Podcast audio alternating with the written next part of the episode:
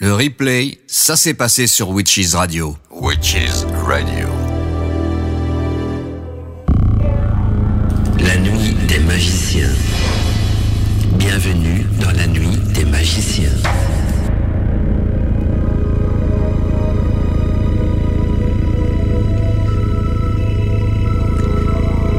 Mes amis de Witches Radio, content de vous retrouver cet été dans une nouvelle émission, donc euh, spécialité qui s'intitule euh, La Nuit des Magiciens. On aura l'occasion d'ailleurs de nous retrouver deux fois cet été, donc euh, une soirée en juillet et une soirée au mois d'août. Alors bienvenue donc dans La Nuit des Magiciens et très content de vous retrouver.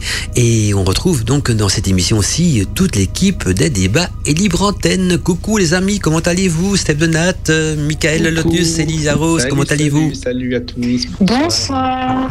Ah, tout le monde est au rendez-vous, c'est merveilleux. Et juste Guillaume, hein, Guillaume, on, on, attend encore qu'il vienne nous rejoindre. On lui a envoyé donc euh, le lien via notre groupe de préparation de l'émission. Et donc en théorie, il y a notre ami Guillaume qui va bientôt nous rejoindre également, si tout va bien dans l'émission. Oui, il vient de, il vient d'envoyer d'ailleurs un message disant qu'il a avait eu un problème de connexion, c'est pour ça que voilà, mais il va, il va arriver. Voilà, de toute façon, il est, il est bienvenu. Il a qu'à juste cliquer donc sur le petit lien donc de, de, connexion et il nous rejoindra donc dans l'émission. Alors, on va parler ce soir quand même. Euh, ah ben voilà, je crois que notre ami Guillaume nous a rejoint. Donc euh, la technique, ça suit. Bonjour Oui, Guillaume, voilà. bienvenue dans l'émission des Bali Antenne. Juste Guillaume, peut-être couper ta, ta webcam pour éviter de prendre trop Ah, de bande pardon. passante. Voilà. Ok, c'est beaucoup mieux niveau bande passante. Non, elle est revenue. voilà. En tout cas, bonjour Guillaume et merci d'être là par- parmi nous donc ce soir tout- toute l'équipe de débat et libre antenne. Donc on va peut-être faire un tour de table. hein. on va se présenter aux auditeurs parce que ils ont plus, ils ont plus l'occasion de pouvoir nous écouter en live depuis donc euh, la fin du mois de juin où la radio donc est passée en mode vacances. Et comme de c'est de coutume, chaque année donc euh, en période des vacances euh, d'été, on s'organise donc euh, tous ensemble une émission débat et libre antenne en juillet, une en août. En théorie, c'est donc de, de 21h à, à, 20 à 23h, mais on peut déborder, hein, c'est l'été, donc pas trop de problème de ce côté-là. Donc on va peut-être commencer le tour de table par Guillaume. Bonjour Guillaume, bienvenue d'abord parmi nous. Ça fait un petit bout de temps qu'on a pu l'occasion de t'entendre donc euh, sur Witch Radio, en tout cas dans l'émission débat libre antenne. Et donc euh, parle-nous un petit peu de toi, de ton parcours et, voilà, du, tout ce que tu as envie de dire aux auditeurs. Et puis on poursuivre l'ordre. On Après on passera donc à Michael, puis euh, peut-être Ilia Rose, et on terminera pour notre ami euh, Step de Nat, hein, euh, connu sur d'autres euh, pseudos aussi parfois. Alors Guillaume, voilà, je te laisse la parole. Ok, bah bonsoir tout le monde. Vous m'entendez bien déjà? Très bien, à merveille Guillaume, que si tu seras à côté de moi? Ah bah tant mieux. Alors déjà, et- mes excuses, je suis en retard. J'ai eu un problème de connexion à la maison. Euh, c'est revenu, donc euh, je suis là. Alors, je, suis- je suis désolé, parce que c'est Tout va bien, tout- d'arriver à la bourre, mais voilà. Il n'y a pas de problème, de toute façon on est dans les temps, il n'y a aucun problème Guillaume, t'en fais pas. Merci pour votre compréhension. Euh, bah, me, me présenter rapidement, ben, je suis euh, Guillaume Atowel. Voilà, j'ai monté euh, une chaîne, euh, enfin un, média, je crois que ça on peut s'appeler ça comme ça, Tout à fait. qui s'appelle La Voix du Phénix et qui traite de l'ésotérisme en général. On peut presque dire ça, je pense. Hein, tu me Mhm. si je me trompe. Hein. Non, non, c'est parfait. Exactement. Je dirais même, il y a beaucoup de médias qui traitent d'ésotérisme, mais chacun a une petite euh, particularité. Quoi. Euh, Chacun a un petit peu géré une âme, euh, une manière de présenter les choses. Et donc, euh, je trouve la tienne même d'ailleurs originale. Et d'ailleurs, je te suis, hein, même si je j'en parle pas tout le temps, mais on- enfin, je crois que beaucoup de, de gens de Witches Radio te suivent, euh, te, te suivent également sous la voix du Phénix. D'accord, bah merci déjà pour ça, c'est gentil. Et euh, ouais, donc à côté de, de, ce, de la voix du Phénix euh, que, que, que j'ai monté, etc. Alors on a, re- il y a du monde qui m'a rejoint. Je suis plus tout seul maintenant. Des intervenants, tout ça. Et puis euh, bah, j'écris aussi euh, des bouquins maintenant. Euh, bah pareil hein, sur l'ésotérisme du coup, parce que c'est un petit peu mon sujet. Et euh, bon, grosso modo, voilà, je pense que c'est succinct, mais ça, ça, ça marche, hein, c'est bien. Exactement. Et puis en parlant de bouquins, je voudrais euh, rappeler aux auditeurs que euh, Guillaume a écrit un excellent, enfin un très bon livre sur la Wicca, qui est présenté d'ailleurs sur la page du site euh, internet de, la radio. Hein, donc voilà, tu te veux dire deux, trois petits mots sur ce livre sur la Wicca, Guillaume, tu peux, hein, parce que c'est un livre déjà qui sort des sentiers battus. Et j'aime bien ce concept de la Wicca qui retourne un petit peu aux sources, aux origines, et, et qui replace un petit peu la chose dans son contexte. Et donc voilà pourquoi j'ai eu envie donc de, de partager ce, livre sur euh, les articles euh, du site internet de la radio. Mais si tu as envie de dire quelques mots sur ton bouquin, n'hésite pas parce que tu es au bon endroit ici sur Witches Radio. Ah bah c'est gentil. Euh, bah qu'est-ce que je peux dire? Oui, la volonté de ce livre, c'était d'essayer de de remettre, la Wicca dans son contexte d'origine. J'ai essayé de faire ça. Je sais pas si j'ai réussi, mais j'ai essayé. pourquoi? Parce que bah, la Wicca, je l'ai bien connue, je l'ai pratiquée. Euh, et que j'ai vu son évolution. Aujourd'hui, c'est vrai que aujourd'hui, je suis plus dans, dans la, mouvance actuelle, comment ça a évolué, mais euh, j'ai vu qu'il y avait certaines choses qui me semblaient un peu casse-gueule, pour le mmh. dire avec mes mots. Euh, en tant que tel, la witchcraft ne l'est pas. Par contre, certaines mouvances modernes, avec ce qui s'ensuit dedans, peuvent me sembler un peu difficiles et pas très conseillées. Et j'avais envie de de remettre les, grands canons euh, de la Wicca d'une part, qui sont en fait les grands canons de la witchcraft, hein, si on regarde bien hein, finalement, et dans un livre euh, comme ça, voilà. Alors je, ne sais pas si j'ai réussi mon coup, mais c'était l'idée. Pour que les personnes qui s'intéressent à ça euh, puisse avoir un socle pour démarrer. Puis bon, après, on fait ce qu'on veut, c'est pas le souci, mais au moins, on sait où on va. Quoi. Voilà, tout à fait. Pour plus de renseignements sur le livre de Guillaume, vous êtes sur le site de la radio, donc euh, witchisradio.fr. Euh, au niveau de la page d'accueil, vous allez voir que donc dans les articles, le diaporama, il y a également le livre de, Guillaume, avec un lien, bien sûr, pour le commander. Et puis, on aura l'occasion, justement, de parler un petit peu ce soir donc des voies sombres de la magie et peut-être aussi des mouvements pas très nets, hein, des mouvements qui pourraient même être sectaires en certains cas, hein, si on traite à un moment donné de la week on verra bien vers quoi l'émission va évoluer. Alors je vais poursuivre parce que, et par contre, juste une petite parenthèse, c'est un de vous qui a de la chance. Je sais pas pour vous me dire pourquoi est-ce que je dis ça. J'entends dans mon casque des bruits de cigales, donc je dis il y en a un qui est en Provence, près du soleil quelque part. Non, je me trompe.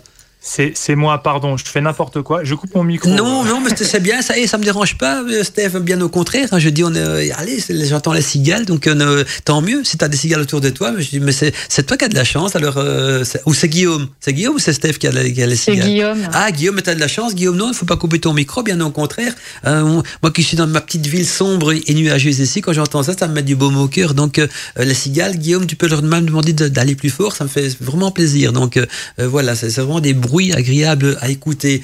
Anne Michael, je laisse la parole aussi. Pour, euh, tout le monde connaît de, de notre ami Michael, mais je vais dire un petit bonjour, hein, Michael. Oui, juste un petit bonsoir à tous. Hein. bonsoir euh, à tous les auditeurs. Et puis, euh, merci hein, de l'invitation, Mandala, comme d'habitude. Ça va être une super émission, on va apprendre plein plein de choses et, et encore merci Guillaume d'accepter et d'ailleurs enchanté parce qu'on n'a jamais eu l'occasion de discuter encore, donc c'est la première fois et c'est super. Voilà. Merci, merci Michael. Alors, on va poursuivre le tour de table. On va chez notre amie Elia Rose, euh, voilà notre voix féminine qui fera d'ailleurs la liaison entre le chat de la radio sur le, qui se situe sur le site de la radio et même et donc l'émission en live et qui, va participer aussi d'ailleurs euh, également euh, au débat donc de la nuit des magiciens. Donc c'est la nuit des magiciens et avec à cause d'Elisa Rose, on va mettre un petit e pour magicienne aussi. Donc quoi que on peut dire magicien au, singulier quoi, ça revient même. Bonjour Didier Elia Rose, c'est content donc Elia Rose, bonsoir. Comment vas-tu Je suis ravie euh, d'être avec vous. Bah, je vais bien, je vais très bien. Et euh, bah, déjà, nous sommes. Euh, ah, ça y est, nous sommes quatre sur le chat déjà. Mhm. Voilà, ça commence, les, personnes commencent à arriver. Et d'ailleurs, Guillaume, tu as le bonsoir de notre ami Sisburn, donc qui fait partie du chat de ce soir. Et bah, j'ai hâte d'en savoir plus sur, sur la thématique de ce soir. Voilà. Tout à fait. Et alors, on va terminer avec euh, Steph de Nat, hein, qui, je sais pas s'il est en vacances ou s'il est toujours en Corée, Steph, parce que les autres années, il passe ses vacances en Grèce maintenant. Donc, euh, en tout cas, par à l'intermédiaire de ses bouquins. Comment vas-tu, Steph? Eh ben, Ça va, tout va bien. Hum, quelle petite voix, Steph hum. Euh, non, non, c'est bon. Hmm. Content de t'entendre en tout cas, Steph, dans les émissions débat libre antenne. Et donc, euh, je vais euh, lancer petit à petit donc le thème de ce soir qui sont les voix sombres de la magie. Alors, pour que tout le monde, c'est une coutume un petit peu dans l'émission, mais surtout pour que tous les monde soient sur la même longueur d'onde, hein, que ce soit les auditeurs ou les, et même l'équipe des animateurs et des intervenants. selon vous, donc déjà, je pose la question aux intervenants, en même temps aux auditeurs qui nous écoutent, qui ont envie de nous contacter par mail ou par le chat en parlant de mail, si vous voulez me contacter par mail, il y a deux possibilités où vous écrivez donc à contact@witchisradio.fr, donc euh, contact@witchisradio.fr. On peut également utiliser donc euh, le lien de contact du site de la radio, donc euh, c'est witchisradio.fr. Vous cliquez sur le, bouton contact, vous pouvez nous écrire aussi. Et je vous rappelle également que même ma boîte mail perso, donc mandala@witchisradio.fr fonctionne ce soir, tout comme mandala@wikaradio.net. Et donc je répète ma question pour que tout le monde soit euh, sur la même longueur d'onde, donc euh, auditeurs euh, et intervenants. Hein. Que peut-on justement dans cette question-là, que je dirais, que, peut, on définir par une voie sombre de la magie. Donc, on va peut-être commencer par un petit tour, de table entre nous. Selon vous, donc Guillaume, Michael, Elia Rose et Steph Denat, hein, qu'est-ce qu'on peut définir par vraiment une voie sombre de la magie? À quel moment on peut se dire, tiens, ça c'est louche, hein, on a l'impression que c'est une voie plus sombre de la magie. On va peut-être après aller peut-être plus dans les détails, mais au départ, c'est bien quand même qu'on peut se définir hein, à partir de quel moment on a l'impression de rentrer dans, j'ai employé un terme que j'entends souvent, le côté obscur de la magie. Guillaume, si tu as envie de prendre la parole. Euh, ok, ah, bah, j'ai marre du coup. Euh, oui, bah côté obscur de la magie, euh, ça, je pense que ça cadre bien le sujet. Il y a des pratiques qui sont orientées, comment on pourrait dire ça, destruction, malfaisance, manipulation d'énergie négative, entité mhm. négative si on préfère. Euh, etc. Donc euh, il y a une magie qui a pour objectif effectivement d'asseoir une forme de, pouvoir euh, destructeur, dominateur, de ce genre de choses. Bon, après, je pense qu'il y a beaucoup de choses à dire à partir de là, mais si on devait faire un, grand cadre général, moi je dirais ça comme ça. Mhm. Tout à fait. Et toi, Michael, est-ce que tu as un concept de, du côté obscur bah, de la magie? C'est pas un sujet que je connais à fond, hein, par contre, hein, les amis, je vous le dis. Hein. Mais pour moi, ça tout part de la pensée, en fait. Déjà. Mhm. Donc, euh, si on pense euh, euh, de manière pas forcément super positive, que ce soit à propos d'une personne ou d'une situation ou quoi, déjà, c'est pas forcément de la bonne magie, quoi. Je veux dire, admettons, euh, je sais pas, tu prends une personne qui est amoureux, euh, voilà, la personne, elle le quitte ou quoi, euh, qui veut récupérer son ex absolument. Bon, c'est pas terrible, terrible si c'est pas des, d'une manière forcément hyper sympa, quoi, hyper bien, quoi. Même si ça marche, ça marchera pas longtemps, par exemple. Enfin, c'est plus le côté sombre, c'est-à-dire euh, qu'est-ce qu'on veut exactement, qu'est-ce qu'on fait des énergies, comme il le disait d'ailleurs Guillaume, parce que la pensée, c'est une énergie, c'est de la matière, donc je le vois plus comme ça, en fait. Voilà, donc tu vois, c'est plutôt, c'est plutôt l'intention qu'il y a derrière un acte de magie. C'est ça, exactement voilà, que ce soit un rituel, quoi que ce soit. Donc, euh, il n'y a pas forcément une voix plus sombre que, que d'autres. Tu verras par après que tu vas te dire, tu as changé d'avis, amical, que j'ai quelques arguments à partager avec toi, mais tu verras qu'il y, existe quand même des courants un peu plus, obscurs, mais ton idée est juste aussi, hein, l'intention est déjà un bon point de départ également, euh, et, mhm. mais c'est bien comme de, de, voir l'opinion de chacun. Alors, on va, on va continuer avec Elia Rose. Hein. Elia Rose, donc, euh, ta conception à toi d'une voix sombre de la magie, ça ressemblerait à quoi, ou ça consisterait en quoi? Euh, bien, je suis, enfin, je, je, suis un peu ce que disait Michael par rapport à cette énergie. Euh, voilà, tout dépend de l'intention que l'on a. Après, pour moi, ça peut être aussi un déséquilibre d'une personne euh, dans une situation donnée qui va effectivement bah, utiliser en définitive ce pouvoir à des fins sombres, voilà, en fonction de, de, là où il en est. Après, s'il y a aussi cette notion de côté obscur de la force dont je parlais mhm. justement avant, avant le début de l'émission. Euh, tout dépend en fait, voilà, euh, quelle intention on a euh, dès le départ, si on est équilibré ou non. Donc après, euh, voilà, à voir, euh, par la suite ce qui va être euh, expliqué sur ce sujet. Mais déjà, moi, c'est mon idée. Ok, donc un petit peu l'intention qui est derrière un rituel ou une pratique aussi, quoi. Surtout, par, parfois d'ailleurs, une voie sombre peut être choisie aussi par l'intention de, ce qu'on compte en faire après au niveau du cheminement. Donc, je comprends tout à fait votre point de vue. Et alors, je voudrais voir avec Steph, qu'on n'a pas encore vu ce soir. Et pour toi, Steph, selon toi, en tout cas, qu'est-ce que serait une, une voie sombre de la magie? Toi qui as étudié les magies des campagnes, euh, la Wicca, la sorcellerie, tout ça, tu, as sûrement une idée aussi peut-être différente ou pas hein, de ce que pourrait être une voie sombre de la magie. Ben moi, je vais toujours dans le côté historique. En fait, c'est toujours la base de tout, en fait. Mhm. Et si on regarde dans, l'histoire de l'humanité un peu partout, c'est la, magie sombre, noire et tout ça. C'est toujours, toujours lié à la mort. Il y a qu'à voir au Mexique tout ce qui se passait euh, avec la magie de la mort. On avait euh, à une époque entendu parler d'un d'un mage noir mexicain un peu fou qui tuait des gens, euh, euh, des, démembrés, etc. c'est toujours lié à la mort euh, et au mal qu'on veut faire aux autres. Quoi. Donc c'est toujours. Bon, il y a l'image d'Épinal évidemment, mais ça colle toujours plus ou moins, au, du moins en tout cas dans notre vision moderne à ça. Tout à fait. Euh, alors, euh, c'est intéressant aussi. Et Steph, il, est très à cheval sur tout, ce qui est sur la magie. C'est bien d'un côté. Euh, on pourrait même un jour considérer Steph un petit peu comme notre historien de référence hein, dans, dans les anciens cultes et tout ça. Sinon, en faisant des recherches dans, les grimoires, je vais expliquer que de mon côté, ce que j'ai trouvé, c'est que euh, quand on parle de voix sombre, de la magie, il, il parle pas forcément que, que de l'intention du rituel, même si elle en fait partie aussi, mais aussi peut-être du cheminement évolutif que va subir donc l'âme humaine à parce que à travers ce parcours là parce que un, parcours euh, au niveau de la magie, il y a toujours ce petit côté parcours initiatique, et donc euh, là, il peut avoir une voix sombre ou, une voix plus lumineuse. C'est-à-dire que dans l'univers, il faut il faut concevoir cela, ce que les anciens occultismes euh, ont conçu, c'est que dans l'univers et même sur notre planète, tout est basé sur la dualité. La dualité fait donc partie de notre univers, comme par exemple, on avait parlé d'ailleurs hors antenne, hein, s'il y a le masculin, il y a le féminin, donc s'il y a l'homme, il y a la femme, s'il y a le jour, il y a forcément l'opposé qui est la nuit. Euh, s'il y a le bien, il y a le mal.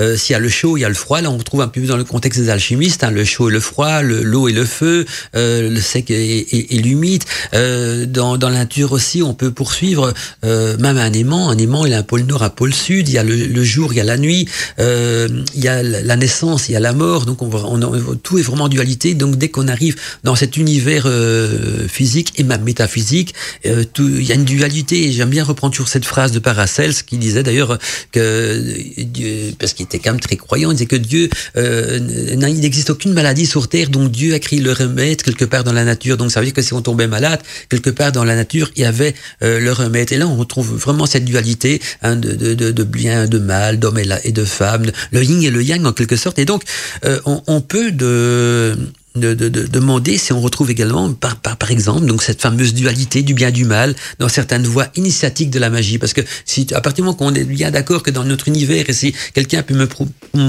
prouver qu'il existe quelque chose qui fonctionne en unité dans l'univers sans passer par la dualité, bah, qu'il me l'explique parce que même la pensée humaine fonctionne dans la dualité. On a euh, l'hémisphère gauche et l'hémisphère droit du cerveau. Et quand on voit par exemple une personne qui est grande, bah, dans, notre, dans notre esprit, on va dire ouais cette personne elle est grande comparée à d'autres personnes qu'on a vues dans notre vie qui était plus petite. Donc on arrive de nouveau à cette dualité de comparaison. Si on met notre main sur une table, on va se dire c'est chaud ou c'est froid. Par comparaison à quoi? À d'autres éléments qu'on a touchés qui étaient peut-être plus froids ou plus chauds. Vous voyez, on est vraiment dans cette dualité. Et donc euh, cette dualité qui, qui du bien et du mal, parce que c'est un petit peu là-dessus qu'on va s'ancrer ce soir, euh, peut peut-être se retrouver aussi dans certains arts de la magie. Alors du point de vue, on en parle dans les livres, hein, souvent c'est traité donc du point de vue de, de, la main gauche et de la main droite. Hein. La, la magie noire, par exemple, elle est considérée donc comme la voie initiatique de la main gauche. On retrouve ça aussi d'ailleurs dans le tantrisme, tandis que la magie blanche, elle est considérée plutôt comme la voie initiatique de la main droite, c'est-à-dire donc le chemin de la sapience qui comprend donc euh, l'intersection entre la science et la sagesse. Et on est bien d'accord donc euh, qu'il n'y a pas vraiment de couleur dans la magie, ce que j'entends souvent aussi. Hein, donc euh, beaucoup de personnes vont dire Mandala, il n'y a pas de couleur dans la magie. Je dis pas forcément qu'il y a une couleur dans la magie, mais pourtant on sait aussi donc qu'il y a des voies lumineuses dans les arts de la magie qui exaltent donc la sagesse et la connaissance et donc pouvant être dites entre guillemets blanches. Également donc il y a des voies plus sombres et plus mystérieuses dans la magie pouvant donc être dites entre guillemets toujours noires ou même obscures. Donc les, les couleurs que l'on retrouve d'ailleurs aussi hein, dans le fameux symbole du yin et du yang, où, où, il y a le, le, blanc et le noir qui essaient de se mélanger ensemble. Et donc, le côté obscur, moi, je le verrais plutôt pas rien que dans l'intention du rituel, que l'intention du rituel fait partie quand même de la personne, donc de son âme, de sa conscience, mais plutôt euh, de, de, de, de l'évolution de cette personne-là, que ce soit au niveau de, sa métaphysique, de son âme, de, de son évolution, évolution spirituelle. Et donc, quand on voit, une, quand on prend une voie sombre ou dite noire de la magie, on va plutôt s'orienter vers, vers des, des entités plus démoniaques, peut-être aussi, ou et avoir des intentions dans des rituels euh, moins, euh, pas forcément remplis de sagesse, comme la magie d'amour que nous a signalé donc Michael tout à l'heure. Et quand on va vers une voie lumineuse la magie, pour ne pas dire blanche, c'est qu'on a envie donc d'évoluer peut-être vers une spiritualité, vers une connaissance de soi, peut-être vers une connaissance de la nature, peut-être plus chamanique aussi. Donc, vous voyez, là, on se rend compte qu'il peut exister donc euh, effectivement donc deux couleurs de la magie, une blanche et une noire, pour pouvoir donner un nom à cette dualité qu'on pourrait aussi appeler donc euh, euh, bien, mal, noir, blanc, clair et obscur, peu importe le nom qu'on a envie de donner. Si parfois le fait de donner une couleur à certaines orientations euh, ou initiatiques ou semaines initiatiques pourraient euh, déranger. Voilà, ça c'est mon point de vue. Il peut paraître long, mais je pense qu'il pourra lancer les débats. Et maintenant, je vous laisse un petit peu la parole entre vous. Donc, Guillaume, Michael, Steph et Elisa Rose, dites-moi ce que vous en pensez. Et donc, si les auditeurs réagissent déjà un petit peu à tout cela, et comment est-ce que, est-ce que vous êtes d'accord d'abord? Est-ce qu'il existe des voies initiatiques qui pourraient donc faire exalter l'âme vers le haut et des voies initiatiques qui pourraient faire exalter l'âme vers le bas? Qu'est-ce que vous en pensez de ce côté-là? Oui, ou... ah, pardon, excuse-moi. Parce que comme je connais pas, je dis rien. C'est pour ça que je. ah, mais tu peux donner ton opinion quand même, parce que. Oui, oui, bien sûr. Vas-y, Michael, vas-y. Ben, je pense que oui, quand même. Enfin, il y a des voies quand même initiatiques qui sont. Euh, plus positives que d'autres en fait. Euh, je sais pas, bon alors prendre un exemple, euh, pour moi hein, par exemple Alesté Crowley, c'est parce qu'il y a de mieux, admettons. Hein, ah, tout à fait. Tu vois, c'est des, c'est pas forcément ce qu'il y a de plus positif pour euh, essayer de s'éveiller et de d'éveiller son âme vers, euh, bon, on peut dire quoi, vers la divinité, vers Dieu, vers ce que vous voulez. C'est pas mhm. pareil, quoi. Voilà. Et donc, euh, c'est vrai que ce que, ce que vous pensez d'ailleurs que Alistair Cromwell, au niveau de la Wicca, quoi, est-ce qu'il a parfois flirté donc avec les voix sombres de la magie? Toi, tu penses que oui, Michael? Oui. Tout à fait. Hum, c'est vrai que c'est des points de vue, et c'est justement c'est ça que j'ai un petit peu envie de débattre avec vous, c'est voir un petit, euh, quelle est votre opinion à ce niveau-là. Et toi, Guillaume D'ici qu'on est un petit peu dans la Wicca, euh, et t'en as parlé un petit peu au début quand tu as présenté ton livre, tu pourrais nous dire, donc c'est au niveau de la Wicca, s'il y a des choses que tu pourrais considérer comme des voies plus sombres je parle surtout donc niveau initiatique, donc euh, au lieu d'apporter un plus à l'évolution humaine euh, qui irait vers la sagesse et vers la connaissance de soi, qu'on a plutôt l'impression qu'on va tomber dans des lieux où on sera plutôt sur l'emprise de quelqu'un, ou l'emprise d'une entité, où on risque, je vais pas employer un, terme qui va peut-être faire choquer certaines personnes, mais c'est juste une image, hein, on est bien d'accord. On, risque de perdre son âme, voilà. Moi, je mets entre guillemets, c'est qu'une image, on est bien d'accord. ben, moi, euh, disons que, encore une fois, j'aime bien d'abord avoir des cadres généraux quand je parle. Donc, du coup, je vais, je vais présenter celui que, je, j'emploie moi quand, euh, quand je parle de tout ça. Euh, donc, je vais plutôt me placer dans l'école hermétique, puisque c'est mon école. En fait, euh, pour les hermétistes en tout cas, un chemin initiatique, euh, c'est la connaissance du bien et du mal. Euh, puisque les deux se font plus ou moins ping-pong et que dans l'expérience qu'on en fait pour comprendre la nature et donc pouvoir avoir accès au divin, à l'éternité, à ce qu'on veut donner comme nom, il faut avoir une bonne balance et une bonne connaissance des deux aspects en magie hermétique, euh, automatiquement, on va aussi bien étudier effectivement les forces évolutives que les forces involutives. On va le faire dans un cadre, dans une école, encadré par des mentors, des maîtres, des gars qui connaissent le, sujet pour pas faire n'importe quoi, parce que forcément, il y a des forces quand on joue avec, même les anges d'ailleurs, hein, il y a des anges, il y a des invocations angéliques euh, de cabale hermétique euh, on les fait pas comme ça parce que si ça se présente, c'est très puissant et on peut, euh, on peut prendre un coup sur la gueule et, bon bah roupiller pendant une semaine quoi. Euh, c'est pas, il faut pas s'imaginer qu'il y aurait que caricaturalement, qu'il y aurait que les démons qui poseraient problème. C'est pas vrai. Les, anges, dans une certaine mesure, peuvent aussi poser problème, pas de la même façon, pas pour les mêmes raisons, mais de par leur, leur puissance, en fait, peuvent poser souci aussi. donc en fait, l'hermétiste, ce qu'il va chercher à comprendre, c'est la nature. Et la nature, elle est faite de bien et elle est faite de mal. Et quand il équilibre ses forces convenablement, se débloque une porte vers ce que Platon appelait, enfin, les, les, hermétistes appelaient le souverain bien, le bien suprême, c'est-à-dire au-delà des principes de dualité, ce que tu disais un petit peu tout à l'heure. Oui, ouais, tout à fait. Hmm. Donc, en fin de compte, c'est un petit peu ce que disaient Elia Rose et Michael, si je ne me trompe pas, c'est-à-dire que c'est toujours une question d'intention à la base. Si mon intention est de m'élever, de comprendre la nature pour devenir une meilleure personne, alors automatiquement, il va falloir que je la connaisse, la nature, en moi comme en dehors.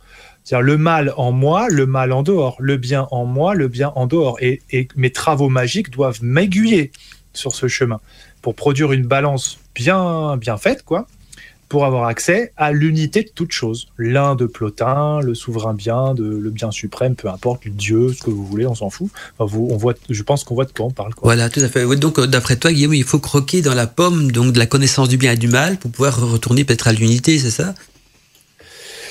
Oui, alors le mythe de la pomme, c'est Ouais, c'est symbolique, hein, c'est une image, hein, mais parce que, euh, comme on dit toujours, c'est un petit peu cette notion de bien et de mal qui a fait chuter l'humanité, euh, sans rentrer dans aucune religion, parce que c'est pas du tout le but de l'émission. Mais c'est vrai que quand on parle donc de la connaissance du bien et du mal, on en revient un petit peu à ce mythe primordial hein, de, de, de, de l'arbre du bien, qui avait les fruits donc du bien et du mal, qui était un symbole, bien sûr, il faut voir ça d'une manière symbolique, sans, et, pas, et peut-être pas plus, mais c'est intéressant ce que tu dis, parce que ça veut dire aussi, c'est peut-être parce qu'il a permis à l'homme de, de, de, de, de, s'assombrir dans, dans son animalité. Peut-être ça peut, ça peut permettre aussi un jour de s'élever vers la connaissance de soi et, et peut-être vers la sagesse. Je sais pas, c'est des questions que je me pose, donc c'est bosser de, de, démêler un petit peu tout, tout cela. Mais c'est intéressant ce que tu, tu, dis, Guillaume. Tiens, et justement, Guillaume, comme on, on, est avec nous, euh, Michael a, a, a, sorti quand même quelque chose d'assez fort tout à l'heure au niveau de la Wicca. je suppose que tu as étudié aussi tous ces grands auteurs Wicca, ce qui me semble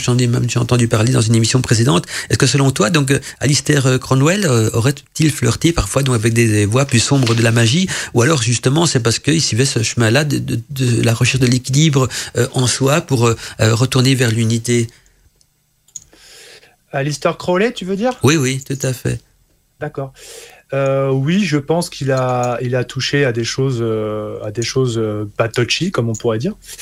Euh, maintenant, euh, Crowley, c'est un sujet compliqué. Il y a beaucoup de choses. Il y a beaucoup, beaucoup de choses. C'est un personnage qui a amené autant de choses extraordinaires que, que aussi de, de, son lot de, ténèbres avec lui, quoi. Mhm. Euh, ça reste un grand, ça reste. Ah vas-y, vas-y, Elia Rose, vas-y. Oui, non, enfin ce que tu dis et ce que ce qu'a pu dire Mandala et Michael précédemment, ben, je fais le lien avec le chat et ce que nous dit Elite. Euh, qui je trouve va très bien avec, avec ce qu'on est en train de dire. Euh, en parlant du yin et de yang, du yang, elle dit que ça montre bien, euh, ou il dit, ou elle, je ne sais pas, dit donc que ça montre bien que le blanc et le noir se complètent à l'image de l'homme et que nul n'est tout blanc ou tout noir. Donc c'est vrai que là, par exemple, on parle d'Alester Crowley, mais voilà, c'est vrai qu'il y a peut-être des nuances aussi dans l'être humain et, peut-être aussi par rapport à cette notion de voix sombre de la magie. Oui, tout à fait, c'est vrai que c'est intéressant aussi. Est-ce qu'il y a des auditeurs qui après, après, on a tous une part d'ombre en nous, hein, évidemment. Ça, faut, faut pas se leurrer non plus. C'est certain qu'on n'est pas, pas parfait, quoi. Mhm. Donc, euh, Eh bien justement, Michael, ce que tu dis, c'est intéressant, parce que comme, on parle de, de, de, de notions de bien et de mal dans la magie, et que tu dis, et je suis tout à fait d'accord avec toi, hein, qu'on a tous une part d'ombre en soi, est-ce que juste, alors je reviens à la question de départ, est-ce qu'il existe des voies donc de la magie qui vont plutôt euh, éveiller et développer la voix de lumière qui est en nous, parce que s'il y a une voix d'ombre en nous, il faut reconnaître aussi qu'il y a une voix de lumière en nous, ou alors est-ce qu'il existe des voix de la magie qui vont plutôt euh, développer cette voix sombre qui est entre nous? Tu vois ce que je veux dire, Michael? Parce que oui, oui, oui, je, comprends, je vais donner, je, me rappelle justement, je, je, je, je laisser la parole, mais il y, a, un vieux dicton de, un vieux proverbe de chaman qui disait ceci hein, il y a deux loups en toi. Hein. En chacun de nous, il y a deux loups dans notre cœur.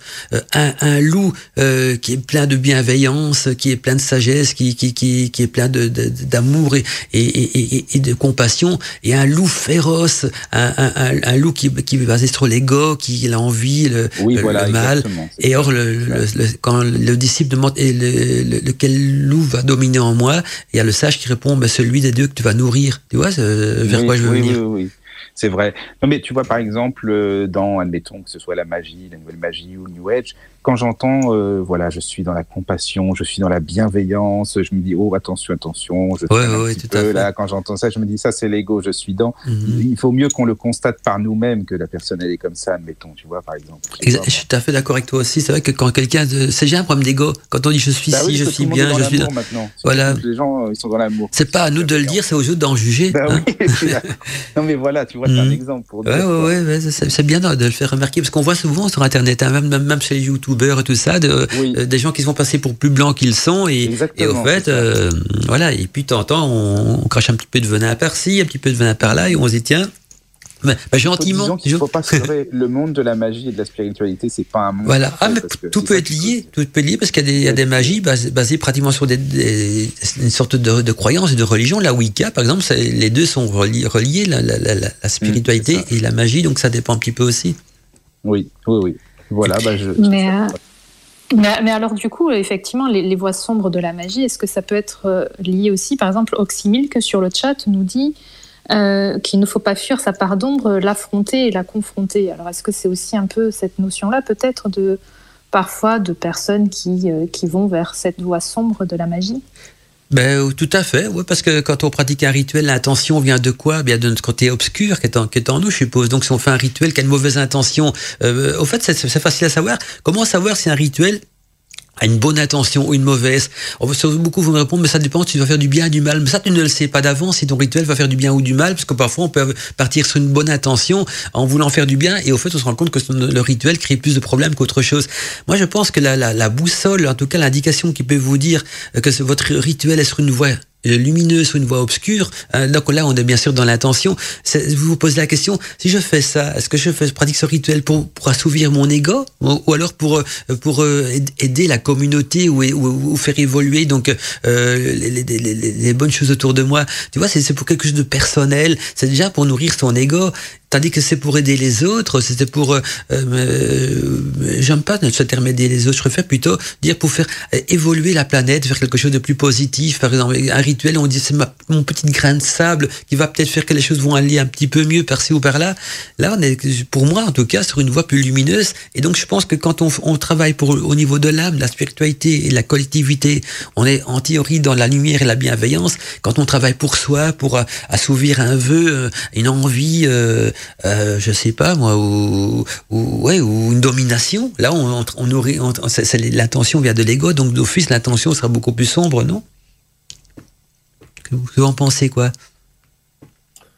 Michael euh, En fait. Ou, ah. Ouais, non, ou Guillaume aussi, c'est ça qui a envie de prendre la parole.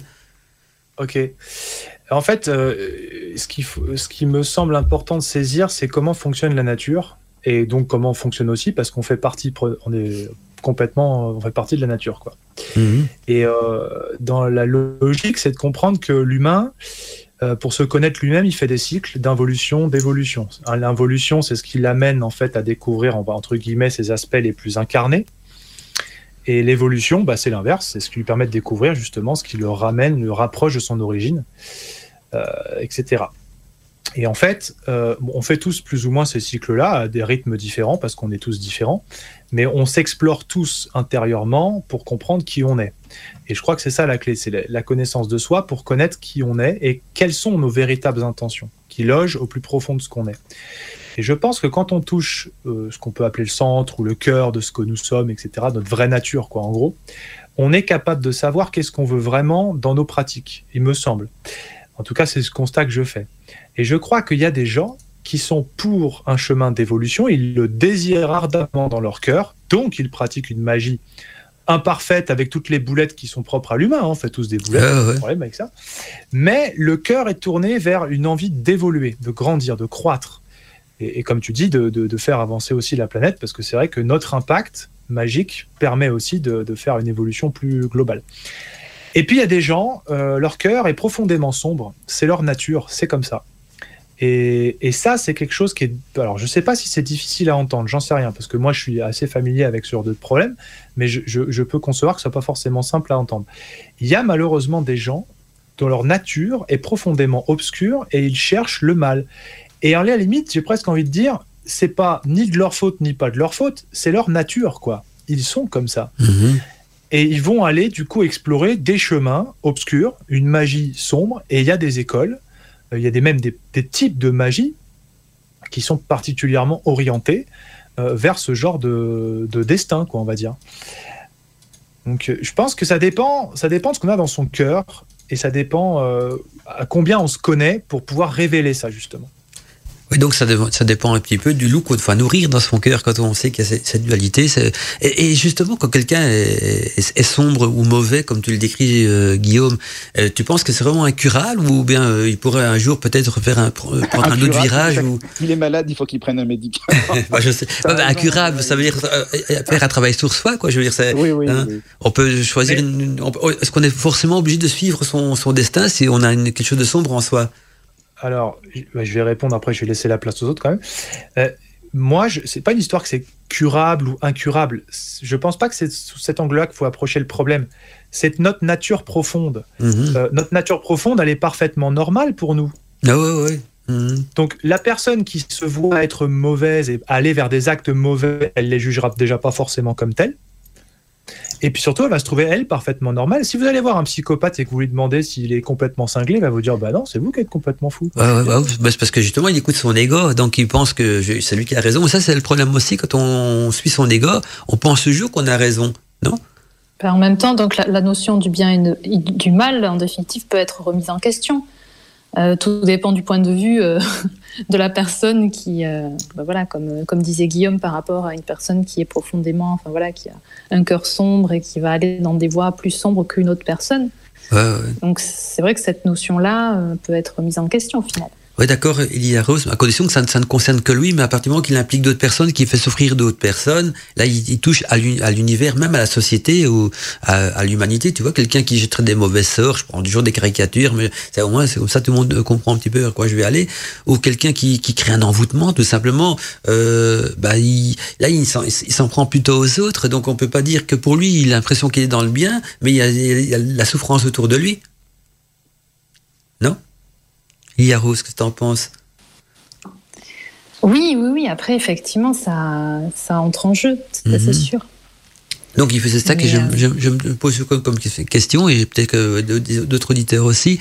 Qu'est-ce qui. Oui, ben, c'est vrai que je posais cette question parce que tout à l'heure, Katsu euh, nous disait sur le chat qu'elle avait du mal justement avec cette notion de bien et de mal en magie. En magie. Donc, euh, voilà, c'est vrai que c'était, ça tombait bien justement par rapport à ce que Guillaume disait. Et mhm. voilà, donc. Euh, donc j'ai parlé de ça à ce moment-là.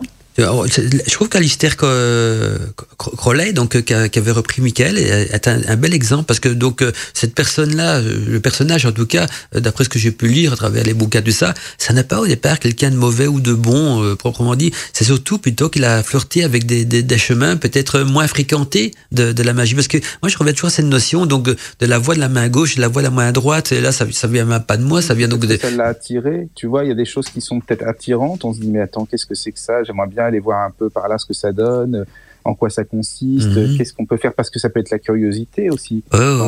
Tu sais mhm. Alors, euh, bon, soit c'est bon ou pas. Regarde, prends un type. Tu vois, tu as des gens qui font des. Mais vraiment, hein, que ce soit en magie ou autre, qui font des très très belles choses et peut-être qu'en eux, c'est pas ce qu'il y a de mieux. Regarde Rasputin, admettons. C'est un super magnétiseur. Ah, tout à fait. grand, grand mhm. guérisseur. Et n'empêche qu'il avait une part d'ombre euh, vachement bien. Voilà, quoi. Enfin c'est un exemple pour dire que voilà, tu as des gens qui savent faire plein plein de choses positives, mais euh, bah, qui, qui, ont des parts d'ombre. Et puis je suis d'accord avec ce que disait Guillaume. Hein. Après, ça dépend aussi ce qu'on a dans le cœur vraiment, ce qu'on veut, vers ce qu'on entend vraiment. Qu'est-ce qui, qui, se passe? On veut quoi en fait dans notre vie? On veut faire du bien, on veut pas faire du bien, euh, on veut aider les autres, on veut s'aider soi-même, euh, on veut, on pense qu'à soi ou non, on pense aux autres. Enfin, c'est tout ça, quoi, je pense. Hein. Et donc quelqu'un qui, qui d'après ce que tu dis, quelqu'un qui se lancerait dans, dans, la démologie ou dans les études de, d'art occulte en relation avec des invocations peut-être plus diaboliques ou, démoniaques, c'est quelqu'un donc qui, qui, sombre, euh, enfin qui descend vers cette voie plus obscure, quoi. Il a décidé bah, de prendre ce chemin-là. comme ça, quoi. Mhm. Mais après, c'est parce que peut-être que ça, ça attire cette personne, parce qu'il y a un truc qui fait que la curiosité, euh, tu vois, c'est ça mhm. aussi parfois. Tout à fait. Et un que n'a pas entendu beaucoup, Steph, c'est notre ami Steph, hein, notre historien. Et toi, Steph, tu penses quoi justement de du côté éclair et du côté obscur? Et peut-être aussi, hein, si tu as déjà eu l'occasion de lire des écrits donc d'Alistair euh, Cronley, euh, que tu en penses donc de ça conception donc de la magie, et on le dit même parfois qu'il fait partie des pères fondateurs de la Wicca. Donc, est-ce que tu as une opinion, Steph? C'était toujours avec nous ah bah, je suis toujours là. Ah, c'est bien. bah, euh, c'est pas évident, en fait, parce que Alistair Crowley, bon, on en dit tellement de choses que qu'est-ce qui est vrai, qu'est-ce qui est faux. Il y a le côté euh, part folklorique aussi, parce que je pense qu'il il avait aussi un, un, côté un peu fumiste. Hein. Il jouait beaucoup de, de la, du côté, comment dire, euh, carnavalesque. Je, crois mhm. qu'il s'en amusait probablement hein, aussi. Bon, on sait que c'était quelqu'un d'assez paillard euh, dans un pays où à l'époque l'homosexualité était interdite. Donc je pense que ça l'amusait énormément. Et euh, est-ce que tout le fait d'agir dans des comment dire dans des voies que la société récuse et faire de la magie euh, négative, euh, je sais pas, euh, tout est relatif. Hein. Je veux dire, on peut aussi se dire que ben, les politiciens font de la magie négative, puisqu'en fait, ils vont dans le sens inverse des peuples, ils vont hein, les gilets jaunes, qui c'est qui en a manifesté, pensaient faire de la magie noire parce qu'ils revendiquaient euh, un meilleur vivre, vivre ensemble. Euh, donc en fait, tout ça, c'est de la manipulation. Donc je pense qu'il ne faut pas non plus aussi rentrer dans le jeu de, de, de la doxa et de ce qu'on veut nous faire penser et se dire mhm. tout simplement que euh, il faut toujours euh, récuser la vie de l'autre et se dire que ma, ma vision des choses et ma personnalité vaut celle des autres. Quoi. Et donc, peut-être pas. À partir du moment où on n'excède pas jusqu'au au côté serial killer ou comme le, le, le, gars dont j'avais fait allusion la dernière fois, le vampire de Paris, là, qui avait tué des, des gars sur Paris. Il y a une, oui, oui, tu as fait parler la fois passée. Dans, Je m'en souviens. alors, il fait aussi de la magie noire, mais bon, est-ce que c'est de la magie ou est-ce que c'est de la folie noire? Donc tu vois, il faut, je crois que euh, moi, la seule magie noire que, que, que je vois, c'est la, la, une, enfin, un comportement lié à la folie et au, refus de l'autre, au meurtre, quoi. Ah, Après, euh, bon, est-ce que le fait de croire que parce qu'on souhaite du mal à quelqu'un, ça va se passer? Euh, Bien malin qui pourra y répondre de façon objective. Ben, en même temps, Alistair euh, il n'a jamais fait de mal autour de lui. Hein. En fait, il a peut-être pris des, voies sombres de la magie, mais c'est parce qu'il pratiquait des, des, une magie peut-être euh, hors du sentier des communs. Il a pratiqué la magie euh, sexuelle, il a fait appel à des démons de ça, mais il, ne faisait pas de mal à son entourage, de quelqu'un qui qui, qui, qui, voilà, qui, voulait pas forcément dominer les autres, tout ça, mais qui a exploré peut-être des sentiers euh, battus de la, de la magie que personne d'autre aurait osé explorer avant lui. Peut-être que ça fait peut-être pas partie de notre éducation, de notre culture ou quoi que ce soit, ou peut-être parce que pour, par certains, les voies qu'il empruntait sont considérées comme des voies sombres de la magie, alors que de, l'intention, là, on peut même pas dire qu'il avait de mauvaises intentions au départ dans ses rituels, parce que son but n'était pas de nuire autour de lui à d'autres personnes, son but était, selon ses propres croyances et sa propre conviction, euh, évoluer aussi d'une manière spirituelle. Oui, tout à fait. Je pense qu'il était convaincu euh, qu'il allait dans le bon sens et, il était à la recherche de, certains spirituels. Alors, bon, il évolue aussi dans une, société euh, britannique hypocrite, corsetée au possible et qui refusait l'individualisme. Le protestantisme, c'est mhm. comme beaucoup de religions, on casse les, mentalités et puis tu, tu te plies ou tu meurs. C'est un peu ça. Hein. Il n'y a qu'à voir le la façon de, enfin la religion aux États-Unis, c'est pareil, quoi. C'est très, euh, tu suis le groupe ou alors on t'exclut. Donc je pense que lui, c'était un anticonformiste. Après, est-ce que bon, euh, on lui prête beaucoup d'actions de magie noire et tout ça euh, Bon, j'ai pas, j'ai regardé un peu ses, ses œuvres, j'ai pas vu vraiment de. Alors c'est pas parce que tu fais appel à un ange négatif que l'ange négatif va te répondre et faire ce que tu veux. Apparemment, vu comme il est mort, est-ce qu'il la vie qu'il a vécue, il est mort plus plus, ou moins miséreux, je pense qu'il devait pas être très bon en magie. Il plus mm. un magicien qui gagne les disciples du loto, tu vois, qu'un Easter Crowley. Oh, ou peut-être qu'il recherchait pas forcément les richesses, mais plutôt euh, une évolution spirituelle, ça dépend aussi, quoi. Mais euh, c'est vrai qu'on souvent, les, je, lis sur internet, ouais, quand, les gens traitent de magie noire, la magie noire et quelque chose, ils en parlent toujours avec ce petit côté. Euh, on retrouve l'ego là-dedans, ce qui parle de la puissance, de la magie noire. Ils disent souvent que la, magie noire peut être considérée comme une pratique occulte risquée, mais mais puissante j'ai du mal à le croire parce que comme tu dis, euh, souvent ceux qui pratiquent la magie noire, euh, leur vie n'est pas toujours exemplaire au niveau réussite. Je veux dire, donc euh, là, on dirait peut-être pas dire qu'elle est puissante. J'ai l'impression que c'est plutôt donc vraiment une, une nourriture pour l'ego.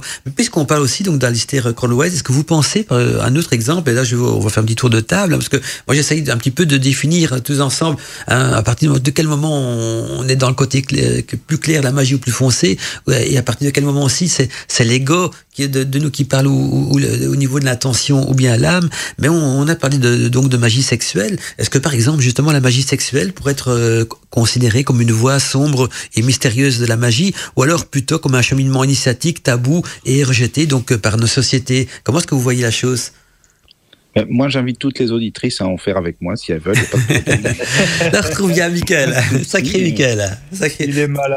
Ah ouais, ça, ça. Un filou, ça, Mickaël, c'est incroyable. Donne ton 06. Donne mon 0, ouais, c'est ça. Voilà. tu, nous, auras ton numéro de téléphone à la fin de l'émission, si Mickaël. D'accord Non, mais sérieusement, je hmm. pense que la magie sexuelle, si les si deux personnes, admettons, sont d'accord pour mhm. ce style de magie, bah, il n'y a pas de souci. Je veux dire, c'est comme pour les jeux sexuels, pour tout ce qu'on veut dans la vie. Hein. Tant que les deux, euh, pourquoi pas, se disent, euh, bon, bah, on va tester, je euh, je sais pas, on va voir un petit peu ce qu'il y a dans tel bouquin, comment ça se passe, en quoi ça consiste. Il n'y a pas de souci. Mais par contre, si c'est à l'insu d'une personne qu'on essaie de, de, je sais pas, de jeter des sorts, je sais pas tout à fait. enfin, tu mhm. vois ce que je veux dire. C'est pareil, c'est encore une fois, c'est la pensée, c'est la volonté, quoi Ouais, mais dans notre culture actuelle, je suis d'accord, mais quand même dans notre culture actuelle, notre société, ça peut aussi être considéré comme un, un, un, cheminement initiatique tabou et rejeté, parce que parfois, quand tu vois des personnes qui mettent des articles sur la magie sexuelle, ils se font parfois euh, démolir aussi. Hein, on, on a vite l'étiquette de pervers, hein, alors que c'est une voie mm. qui existe aussi dans, dans, la magie. Il faut, faut pas se cacher la tête non plus ah à ce niveau-là. Non, non, c'est vrai. Je suis euh, non, non, mais moi je dis toujours ça. C'est tant que c'est voulu par les personnes, il n'y a pas de souci, quoi. Tout à fait. Si c'est partagé, c'est bon. Ouais, comme, on dit le, dicton de la magie, tu fais ce que tu veux, du moment que tu fais de mal à personne. Voilà, voilà, mm. voilà. C'est un dicton. Enfin, Par exemple, quelqu'un qui vient dans les rêves, euh, une personne qui désire euh, une autre et qui vient en rêve la voir, alors que bah, son insu, puisque la personne n'est peut-être pas forcément d'accord. Mm. Admettons un succube ou un incube, j'en sais rien, moi, bah, c'est de la magie sexuelle, par exemple ah oui, tout à fait. Mais là, on, mais là, on ne choisit pas toujours. Si on l'invoque, oui, d'ailleurs, ça sera le, ça sera le thème de l'émission du mois d'août, d'ailleurs, justement aussi. Mais si on l'invoque, je suis d'accord que là, on, pratique un rite de magie sexuelle. Si on invoque un incube ou un succube, mais on peut parfois aussi dominer par un incube, un ah succube qu'on n'en voulait pas du tout. On, est, plutôt victime dans ce cas-là. Donc, tu vois, c'est. Ah oui, oui, oui. Hmm. Mais là, on rentre dans un autre, un, autre, un autre contexte plus sombre. C'est intéressant. Elia Rose, justement, il y a l'opinion d'une femme dans tout cela. Qu'est-ce que tu en penses, toi, Elia Rose? Oui, alors euh, déjà, je vais faire euh, un lien avec Al Desombres qui nous a euh, laissé un message sur le chat.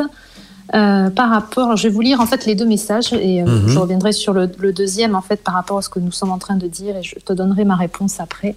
donc, il se demande si les personnes qui sont uniquement dans une intention associée au mal ou au contraire ne pensent pas que la magie au sens large prend forcément parti c'est-à-dire faire soit de la magie positive, bienveillante ou l'inverse. Un peu comme nous avions parlé de blanc et de noir, la magie ne se définit pas que d'une façon.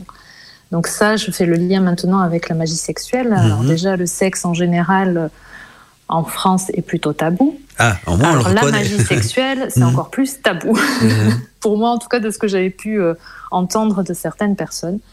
Et, mais après, c'est toujours pareil, c'est les intentions. Et comme disait Michael aussi sur, euh, sur ce sujet, voilà, c'est être consentant aussi avec, euh, avec son partenaire. Mais, euh, mais après, c'est de la magie, donc tout dépend en fait après l'intention que. Ah, c'est une voie. Dans certains bouquins, c'est considéré aussi comme une voie initiatique. Hein, donc, euh, Oui, oui, mais après, je pense qu'il y a quand même, oui, aussi cette, cette notion initiatique, parce que c'est. ouais, on, va quand même dans, dans des choses qui sont bien plus différentes que la sexualité classique. Donc. Mhm.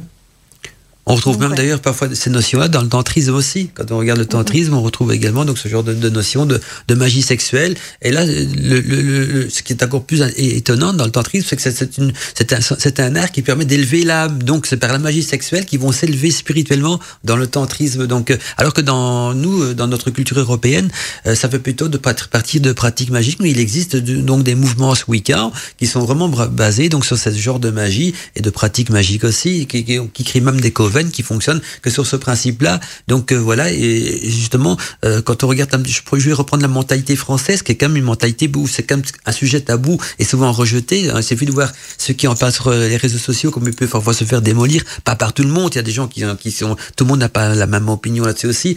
Mais justement, il existe des coven qui sont dans, qui, dans, l'ombre et qui pratiquent ce genre de, magie aussi. Donc, euh, ils font de mal à personne parce qu'ils sont entre eux. Et pourtant, pour certains, ça pourrait être considéré comme une voie sombre de la magie parce que c'est tabou et rejeté. Mais, mais voilà, alors que c'est peut-être une voix sombre et mystérieuse pour certains, pour certains autres, tout dépend un petit peu aussi de la culture qu'on a pour définir si c'est une voix sombre de la magie ou pas. Parce que ça dépend de notre culture. Euh, en tant qu'Européens, on n'a peut-être pas forcément la même culture que, que des, d'autres personnes qui vivent dans les îles, qui vivent en Afrique ou qui, qui, qui voilà, qui, qui, ou, ont une autre éducation aussi. Je vois. Ben, du, du, coup, je rebondis sur oui, ça. Oui, c'est bien. Fait, là, sur le chat, en fait, ça, ça, ça c'est assez actif par rapport à ce sujet, du coup. Donc, euh, Oxymilk qui nous dit que le sexe n'est pas le mal, que la magie sexuelle est un outil utilisé par les deux voies. Mhm. Euh, et euh, Elite, du coup, nous parle de l'orgasme aussi, qui dégage une énergie de fou. Euh, si on sait la canaliser, c'est très efficace. Rien de forcément sombre là-dedans. Euh, voilà, donc après, Al des Ombres nous dit aussi beaucoup de pratiques sont pointées du doigt par les médias et la tendance. Les avis des personnes se font beaucoup par les médias et les convenances. Voilà, donc ça, ah, ça, mhm. intéresse beaucoup tous ces Ah, ben oui, ça lance le débat.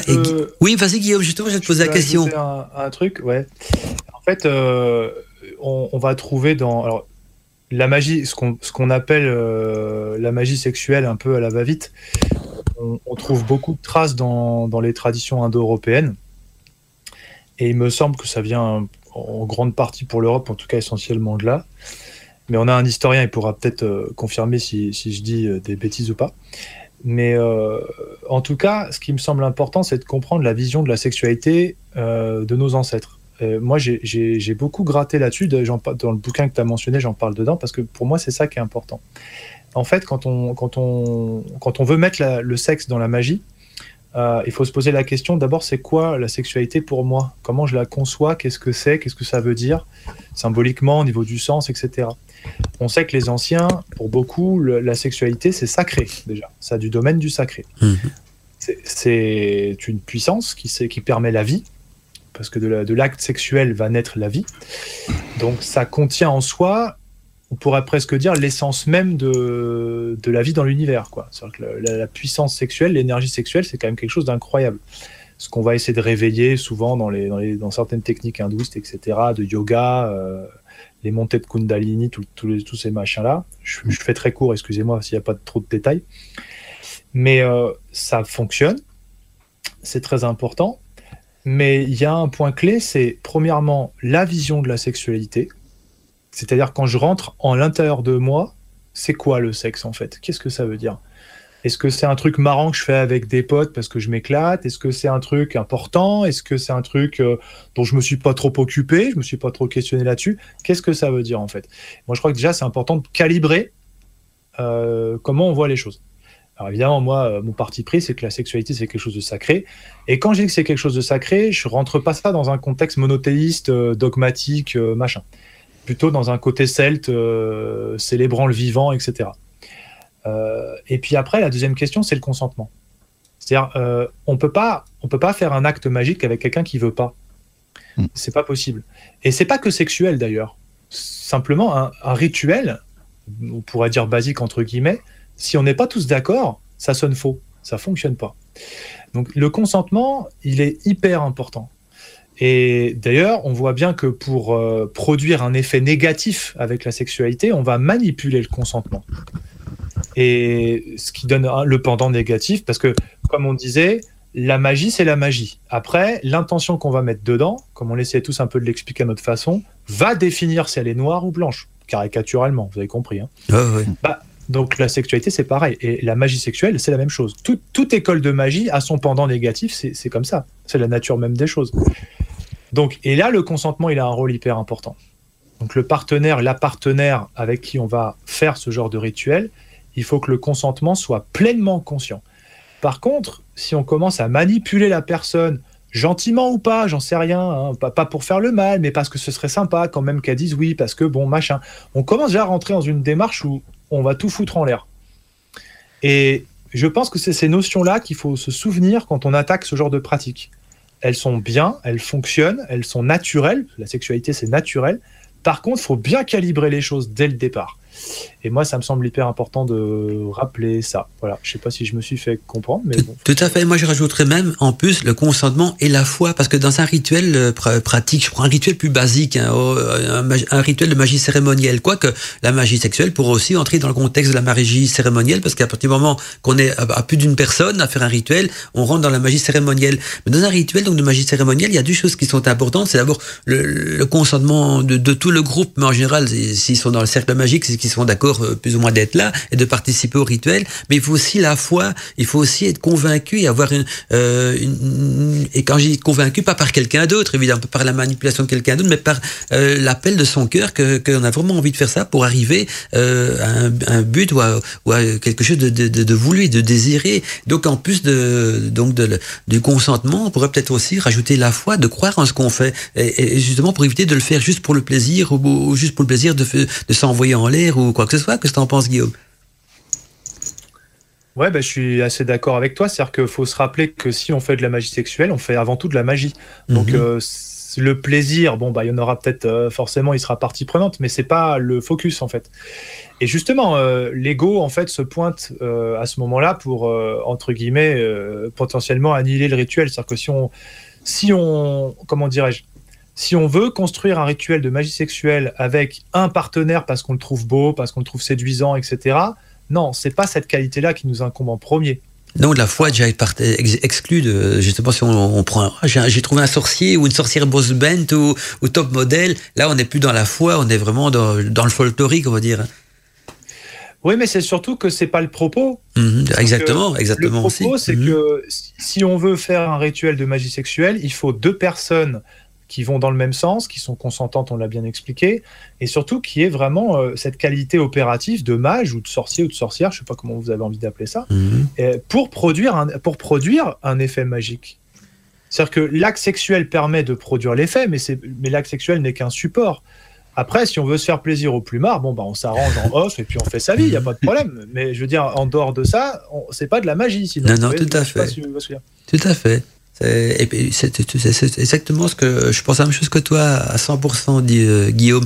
Il y a un qu'on n'a pas encore entendu dans l'équipe, c'est Seb de Nat, Steph et toi. Quelle est ta conception donc justement euh, Est-ce que pour toi donc je reprends la question de, depuis le début Est-ce que la magie sexuelle pourrait être considérée pour, pour toi donc comme une voie sombre et mystérieuse ou alors comme un cheminement initiatique mais qui est parfois donc tabou et rejeté euh, par nos sociétés modernes? Comment est-ce que tu conçois toi cela, Steph? Et puis aussi dans l'histoire de la magie, comment est-ce que la magie sexuelle a été traité à travers l'histoire? Est-ce que ça a toujours été traité comme une voie plus sombre ou bien comme une voie initiatique? Parce que je crois qu'à l'époque hein, où on était comme sur l'inquisition euh, d'une religion, euh, c'était quand même plutôt tabou hein, parce que c'était une époque où, où on faisait crac-crac pour avoir des enfants et sinon on faisait rien du tout. Euh, que ce que t'en penses, Steph? Il y a deux, types de magie sexuelle, en fait, si on, réfléchit bien dans, tout ce que vous avez dit. il faut diviser, en fait, la magie euh, sexuelle euh, noire dans le sens où on pense qu'à soi et on ne pense. Alors il y a dans le principe de la magie, euh, surtout sur les sectes sataniques, lucifériennes et autres, ils pensent en fait que quand ils font des actes sexuels plus ou moins consentis, ils arrivent à comment dire à invoquer des égrégores et euh, à ce moment-là, ils peuvent lancer des sorts. Donc ça, c'est dans leur vision des choses. Je ne sais pas ce qu'il en est véritablement, je ne suis pas allé voir. Mais euh, bon, c'est un peu le, leur but. Donc c'est une magie sexuelle, évidemment, qui est, plus noire qu'on pourrait le penser. Et je pense qu'alors, on pourrait le rattacher à ce que c'était ça, dans, ce principe aussi, euh, lorsque les, Babyloniens adoraient leur dieu et il y avait des pratiques sexuelles, alors qu'on leur prête, soi-disant, libre entre eux devant Bâle et autres. Je ne sais pas si c'est vrai ou si c'est vraiment des fantasmes d'historiens du 19e siècle. Alors ça, c'est un type de magie sexuelle qui n'a rien à voir en fait avec la magie euh, qu'on pourrait qualifier de blanche, euh, un peu dans, ce que dit euh, Sky Alexander, une, qui est une auteure à succès et qui se dit magicienne aussi, qui, qui, est un peu côté Wicca, et qui dit qu'en fait la, la, magie est créatrice de forces naturelles qui permet d'attirer la santé, la prospérité le bonheur. Donc ça, c'est un peu la, notre vision que, dans, laquelle on va tous euh, actuellement, dans, ce qu'on dit. Mais ça n'a rien à voir, en fait, avec l'autre vision que j'ai donnée, qui est plus noire qui est plus personnelle, négative. Quoi. Et, et je pense que les, sociétés, euh, quelles qu'elles soient, sont toujours entre les deux. J'inclus pas évidemment les, les fêlés, qui sont tout ça, les, les, tueurs en série, les violeurs, les marques du trou et compagnie. Mais euh, voilà, je pense qu'on peut faire une, une dichotomie entre les, les, deux visions des choses. Quoi. Donc pour résumer ce qu'a été dit, euh, au niveau de la magie sexuelle, quand on est dans le consentement et dans la foi, les deux partenaires sont dans le consentement et dans la foi, on est dans une voie euh, lumineuse de la magie sexuelle. Et quand, par contre, euh, comme reprendre les termes de Guillaume, quand il y a une sorte de manipulation d'un des deux partenaires pour euh, inciter l'autre à participer avec au rituel, là, on est, on n'est plus dans la foi ni dans le consentement, on est dans le côté obscur donc de la magie sexuelle. Voilà, exactement. Par contre, tu as, parlé des choses intéressantes, Steph. Euh, à l'époque euh, de, de, romane et de ça, et même un petit peu avant. Il y avait des, des rites qui étaient aussi basés là-dessus, et qui étaient des, rites reconnus comme rites initiatiques. C'était les cultes de Bacchus, hein, les Bachanel et tout ça. Il y avait quand même aussi une, bonne part de magie sexuelle dans ces rites-là, et pourtant c'était considéré comme des rites initiatiques et pas du tout à l'époque dans la, la, mentalité, la culture des gens comme quelque chose d'obscur et, de, de, malsain ou de tabou. Et donc tout ce qui était qui concernait les Bachanal, euh, Bacchus et même par après même Dionysos, ce qui a donné naissance, puis paraît plus tard au sabbat des sorcières avec euh, une influence nordique, eh bien on retrouve également donc des, traces de, ces anciennes pratiques qui étaient considérées comme euh, illumineuses parce que ça a pour but donc euh, d'élever l'être humain dans ce sens-là. Donc voilà.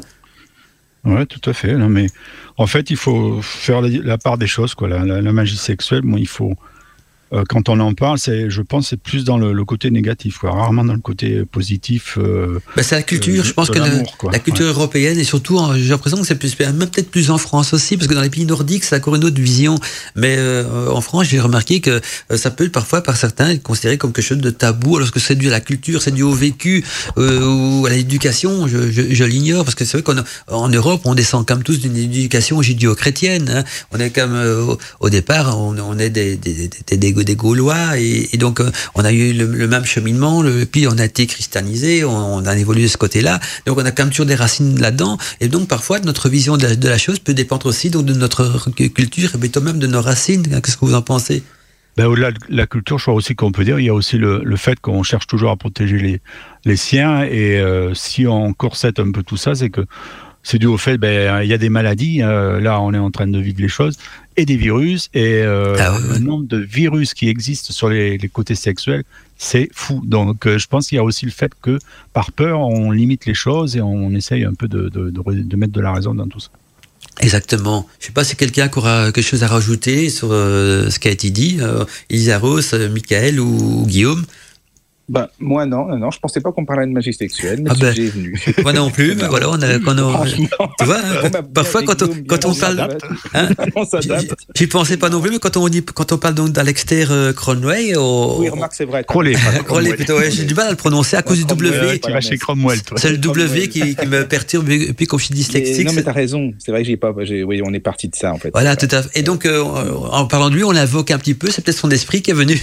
Voilà, il nous a amené tout directement vers la chose. Il les a mis sur une voix qui, fait partie du thème de l'émission aussi. À partir du moment qu'on peut qu'on parle de voix sombres de voix, et de voix moins, moins sombres, donc on, ça fait un peu partie du thème aussi. Donc voilà, c'est peut-être le fait d'un voix. Quand on parle du loup, on voit. voilà, donc on parle. on, parle, on, parle, d'Alistair. Bravo, c'est le cas de le dire. Ça, bravo les amis. Je n'ai rien dit, ça Steph. Ça Steph qui l'a dit. Le replay, ça s'est passé sur Witches Radio. Witches Radio.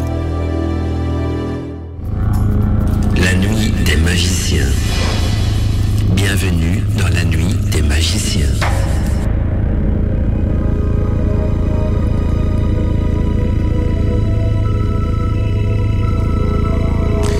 Eh bien, nous voilà si de nouveau dans la nuit des magiciens. J'ai envie de partager donc euh, deux messages que j'ai reçus euh, d'auditeurs et d'auditrices donc euh, sur ma boîte mail de, de Witches Radio. Il y a d'abord Dou Jacker, Jacker qui nous dit bonsoir Dou Mandala et toute l'équipe de la nuit des magiciens. Je suis ravi de vous retrouver ce soir car vous m'avez beaucoup manqué cet été. Toujours fidèle, cher Mandala, à, nous partager encore un super thème ce soir. Les voix sombres de la magie, nous dit-elle, mais le côté obscur dans la pratique donc de la magie notamment l'appel aux démons pour euh, jeter des sorts maléfiques, par exemple. Je vous souhaite une bonne, des bonnes vacances et un bon sabbat de Lugnasat à tous. Bisous magiques et enchantés euh. Alors on a aussi euh, Sandrine, je pense à ça, parce qu'elle s'est pas signée, mais je vois Sandrine tout en haut, donc je pense à Sandrine ou Millénia, je ne sais plus. Donc qui nous dit euh, bonsoir Mandala et toute l'équipe, Guillaume et les auditeurs. C'est un thème intéressant ce soir pour ma part, nous dit-elle. Je pense qu'il n'y a pas vraiment donc de magie blanche ou noire. C'est l'intention que l'on met dans le rituel qui va déterminer donc euh, si ça aboutit à un résultat qui nuit à autrui. Alors elle nous dit aussi que euh, qu'un mage, un sorcier par définition, donc euh, peut travailler avec toutes sortes d'entités, d'énergie, y compris donc les génies, les démons, etc. Et dans certains rituels donc qui proviennent du Moyen Âge, on pouvait parfois nommer donc Adonite comme Satan ou démon ou un démon. Et ce, n'est pas parce que donc nous, elle nous dit qu'on c'est parce qu'on chemine donc sur la voie de la main gauche qu'on va faire euh, systématiquement donc des rituels de nuisance. Euh, on a tous, euh, comme dans la magie blanche, donc des rituels de purification, de protection, de divination, etc. Il faut surtout donc prendre un temps, nous dit-elle, de réflexion avant d'agir dans un rituel et pas sur un coup de, de colère ou, ou, sur une impulsion comme pour par exemple un rituel d'amour. Voilà. Merci à vous, bis Mandala, bisous aussi à vous deux, donc de la part de toute l'équipe de la nuit des magiciens. Alors je donne la parole donc au reste de l'équipe. Hein, je ne sais pas si euh, Rose a eu d'autres messages qui nous viennent du chat qui pourraient également donc compléter et faire avancer donc tout ce qu'a été dit dans l'émission. Oui, euh, alors euh, nous avons Opa, Opakiona Blackwood qui a dit cela tout à l'heure. La magie sombre est une magie qui donne des résultats plus rapides Ben, je le vois souvent sur un Internet. pouvoir destructeur aussi. Tout à fait, je vois souvent sur- justement sur Internet, et, euh, parce que là, on, sur Internet, on, dans beaucoup de forums et, et de, de, de- et même de, de, de blogs, on parle du terme de magie noire pour dire magie sombre. hein. Alors, si vous voulez mettre une couleur ou pas, moi ça m'est égal. Ils nous disent donc que la magie noire peut être considérée donc comme une pratique occulte, risquée mais puissante. Est-ce que vous pensez vraiment que le, le- le- parce que c'est plus sombre euh, ou plus risqué, qu'il y a plus de puissance? Je sais pas. Que t'en- Attends, ju- juste, juste, je fais un petit coucou à Opakiona parce que c'est une amie, donc Ah. euh, elle écoute et c'est super sympa. Coucou Opakiona, ça fait plaisir que tu sois là. Voilà. J'allais dire le monde est petit, mais ça c'est l'internet est petit. Alors, radio. Que disait Steph? Non, rien. La concurrence à la radio, un truc comme ça. Voilà. Ah, d'accord. Bah, on est tous une grande famille à la radio du Lotus, Voilà. euh, Witches Radio. On, souvent, on voyage d'une radio à l'autre. euh, voilà, donc. euh, on... Ben, c'est bien, c'est parce qu'on écoute les deux comme ça, c'est ça qui est génial. Tout à fait, tout à fait. Ouais, mais donc, après, euh, on sait plus laquelle écouter aussi. oh, et en plus, ça se, ça se ressent, même la Il y programmation a des fois, musicale. tu rates des jours où tu as des émissions. Oh merde, il y avait une émission là. Ah ouais, ça c'est vrai que c'est con. Euh, ça peut ouais. Ouais. Ah, Il y a même des émissions de Mandala là, sur la radio du Lotus quand on regarde Oui, dans il les y archives. parce que je les diffuse, ouais. ouais, Ah, ouais. tout à fait. Ah, voilà. Alors, Eli- Elia Rose, je sais plus maintenant, oui, donc euh, je vais pour laisser la, la parole à Elia Rose qui continue donc à donner les, les messages qu'on a reçus sur le chat. Euh, voilà, je laisse. Est-ce qu'il y en a d'autres, euh, Elia Rose, ou bien tu as encore des choses à rajouter alors après, c'est Oxymilk qui, qui nous a dit J'ai compris récemment que le sorcier travaillait avec et pour l'univers. Alors c'est vrai que euh, par rapport à, la- à la- à ce que disait Opakiona juste précédemment, euh, bah, tout dépend effectivement de l'intention qu'on met. Donc forcément, si tu mets une intention puissante euh, et que tu as un côté euh, déséquilibre euh, et forcément magie sombre, euh, j'imagine que ça peut être puissant autant que quand tu, tu as une intention qui est beaucoup plus équilibrée et qui forcément va avoir un impact aussi fort. Donc, Mhm. donc si en plus on travaille avec l'univers, voilà, c'est quand même une énergie assez, assez conséquente. Après, je sais pas ce que Guillaume, tu en penses toi, mais par Ouais. rapport à tout ça. Ben, moi, ce, que, ce qui me vient à l'esprit, c'est de comprendre que, en, gén- enfin, en général, quand on travaille euh, en évocation, invocation, ce genre de choses, c'est qu'on travaille avec des énergies qu'on appelle parfois entités, etc. Donc, c'est-à-dire qu'on cherche à appeler quelque chose. Et notre intention nous sert à se faire entendre. L'intention, la volonté, comme disait Crowley justement, c'est de se faire entendre, envoyer un signal qui va être perçu, entendu. Auquel cas, l'énergie qu'on appelle répond. Alors, si on évoque, elle répond dehors. Si, on invoque, elle répond dedans. Mais en tout, état de cause, elle répond. Euh, le problème que ça pose euh, de travailler avec des forces négatives, c'est que elles, attendent qu'une seule chose, c'est de répondre, de toute façon. Alors que les entités qu'on va qualifier positives, c'est un peu caricatural, mais enfin vous comprenez le fond. Elles, elles ont besoin, euh, comment dirais-je? Elles ont besoin d'un travail de fond, on va dire. Je vais m'expliquer. Euh, quand on veut euh, travailler avec les anges, par exemple, je, je base, je prends mon référentiel, hein, mais vous comprenez, je pense. Quand, Oui, on travaille avec les, quand on travaille avec les anges, les anges, euh, de par leur nature, n'interfèrent pas avec notre libre arbitre. Hmm. Ça veut donc dire que jamais ils ne feront quelque chose sans que nous ayons consenti et émis notre volonté.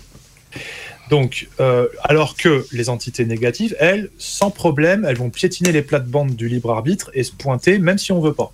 Et s'éclater. Exactement. Ce qui pose d'ailleurs beaucoup de problèmes quant à certains rituels où on pense qu'on a vu une entité positive, où on pense qu'on a eu un contact positif, etc. Alors qu'en fait, eh, il y a peut-être eu des erreurs de paramétrage rituel, il y a peut-être eu des erreurs dans ma, mon intention. Elle était peut-être pas suffisamment claire. Là, ce, je sais pas, ce jour-là, j'étais un peu crevé, euh, j'ai pas, j'ai pas bien posé mon intention. Et donc, il y a des choses comme ça qui font qu'on fait, on fait passer, on, on fait débarquer, si vous voulez, des entités qu'on n'avait pas forcément spécialement envie de voir au départ et qui sont là et après, va falloir, va, va falloir se débrouiller avec. Quoi. Donc, le problème, c'est ça, c'est que pour faire, pour faire descendre, si on peut dire les choses comme ça, une entité positive, ça demande plus de travail, de précision, d'effort, d'intention claire, juste, etc. Donc un travail aussi de connaissance de soi. Alors que c'est sûr que c'est pas, on n'a pas autant besoin de, de, tout ça pour travailler avec des entités négatives qui, elles, de toute façon, euh, n'ont pas besoin de notre consentement pour se pointer. Vous voyez ce que je veux dire? Donc c'est en ça qu'on considère souvent que c'est plus facile, en fait.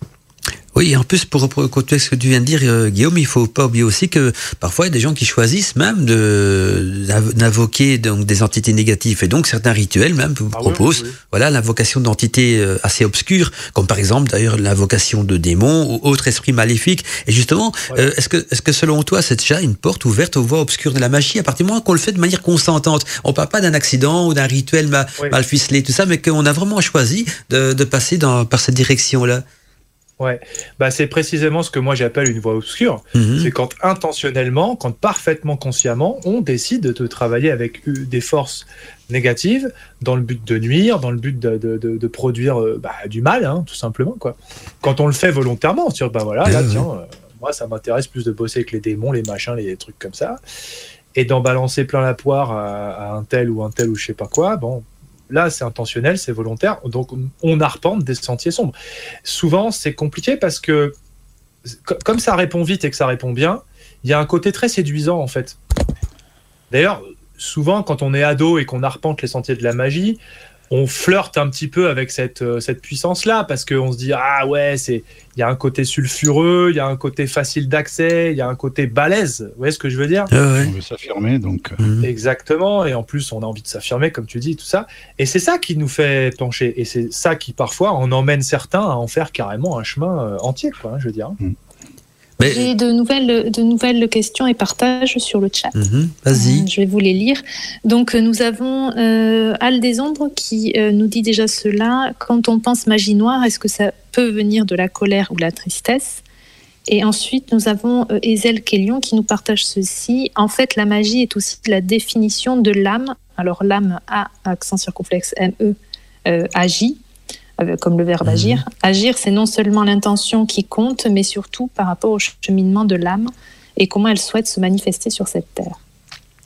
Ah ben c'est- une, une bonne, une bonne réflexion. C'est vrai qu'on parle de l'âme qui agit parce que j'ai l'impression un petit peu que quand l'âme elle arrive sur Terre, elle a beaucoup de choses à sa disposition, beaucoup de ressources. On est un petit peu sur la Terre comme une sorte de grand supermarché où on peut euh, euh, prendre un petit peu le chemin de vie qu'on veut, hein, avoir une vie de bienveillance ou pas, et même dans les pratiques de magie aussi. Donc quand on analyse la chose, euh, dans l'univers, il y a du bien, il y a du mal, il y a des côtés euh, sombres et obscurs. Mais ce qui va définir une magie sombre et obscure, c'est pas ce qu'il y a dans l'univers, parce que là, c'est à disposition de tout le monde. C'est ce qu'on va choisir comme article. Je veux dire, c'est nous-mêmes qui avons le, ch- le- le ch- le choix de prendre justement quelque chose, de, une voie plus lumineuse ou une voie plus obscure dans, l'intention. Donc, euh, à partir de ce moment-là, on se rend compte que, l'action de ce qu'on pourrait qualifier de le bien, le mal, euh, ou l'obscur et le clair, n'est qu'en l'homme lui-même et, pas forcément autour de lui. Autour de lui, c'est que les outils qui vont lui permettre euh, d'exalter ce, côté sombre ou lumineux qui est en lui. Vous en pensez quoi? Bah, si je peux ajouter un truc, ouais. Oui, vas-y, Guillaume. Bien sûr. Ben, en fait, il y a, il y a- il y a beaucoup de questions à poser, je pense, au départ. C'est-à-dire que l'âme a un potentiel, c'est sûr, magique de surcroît, forcément.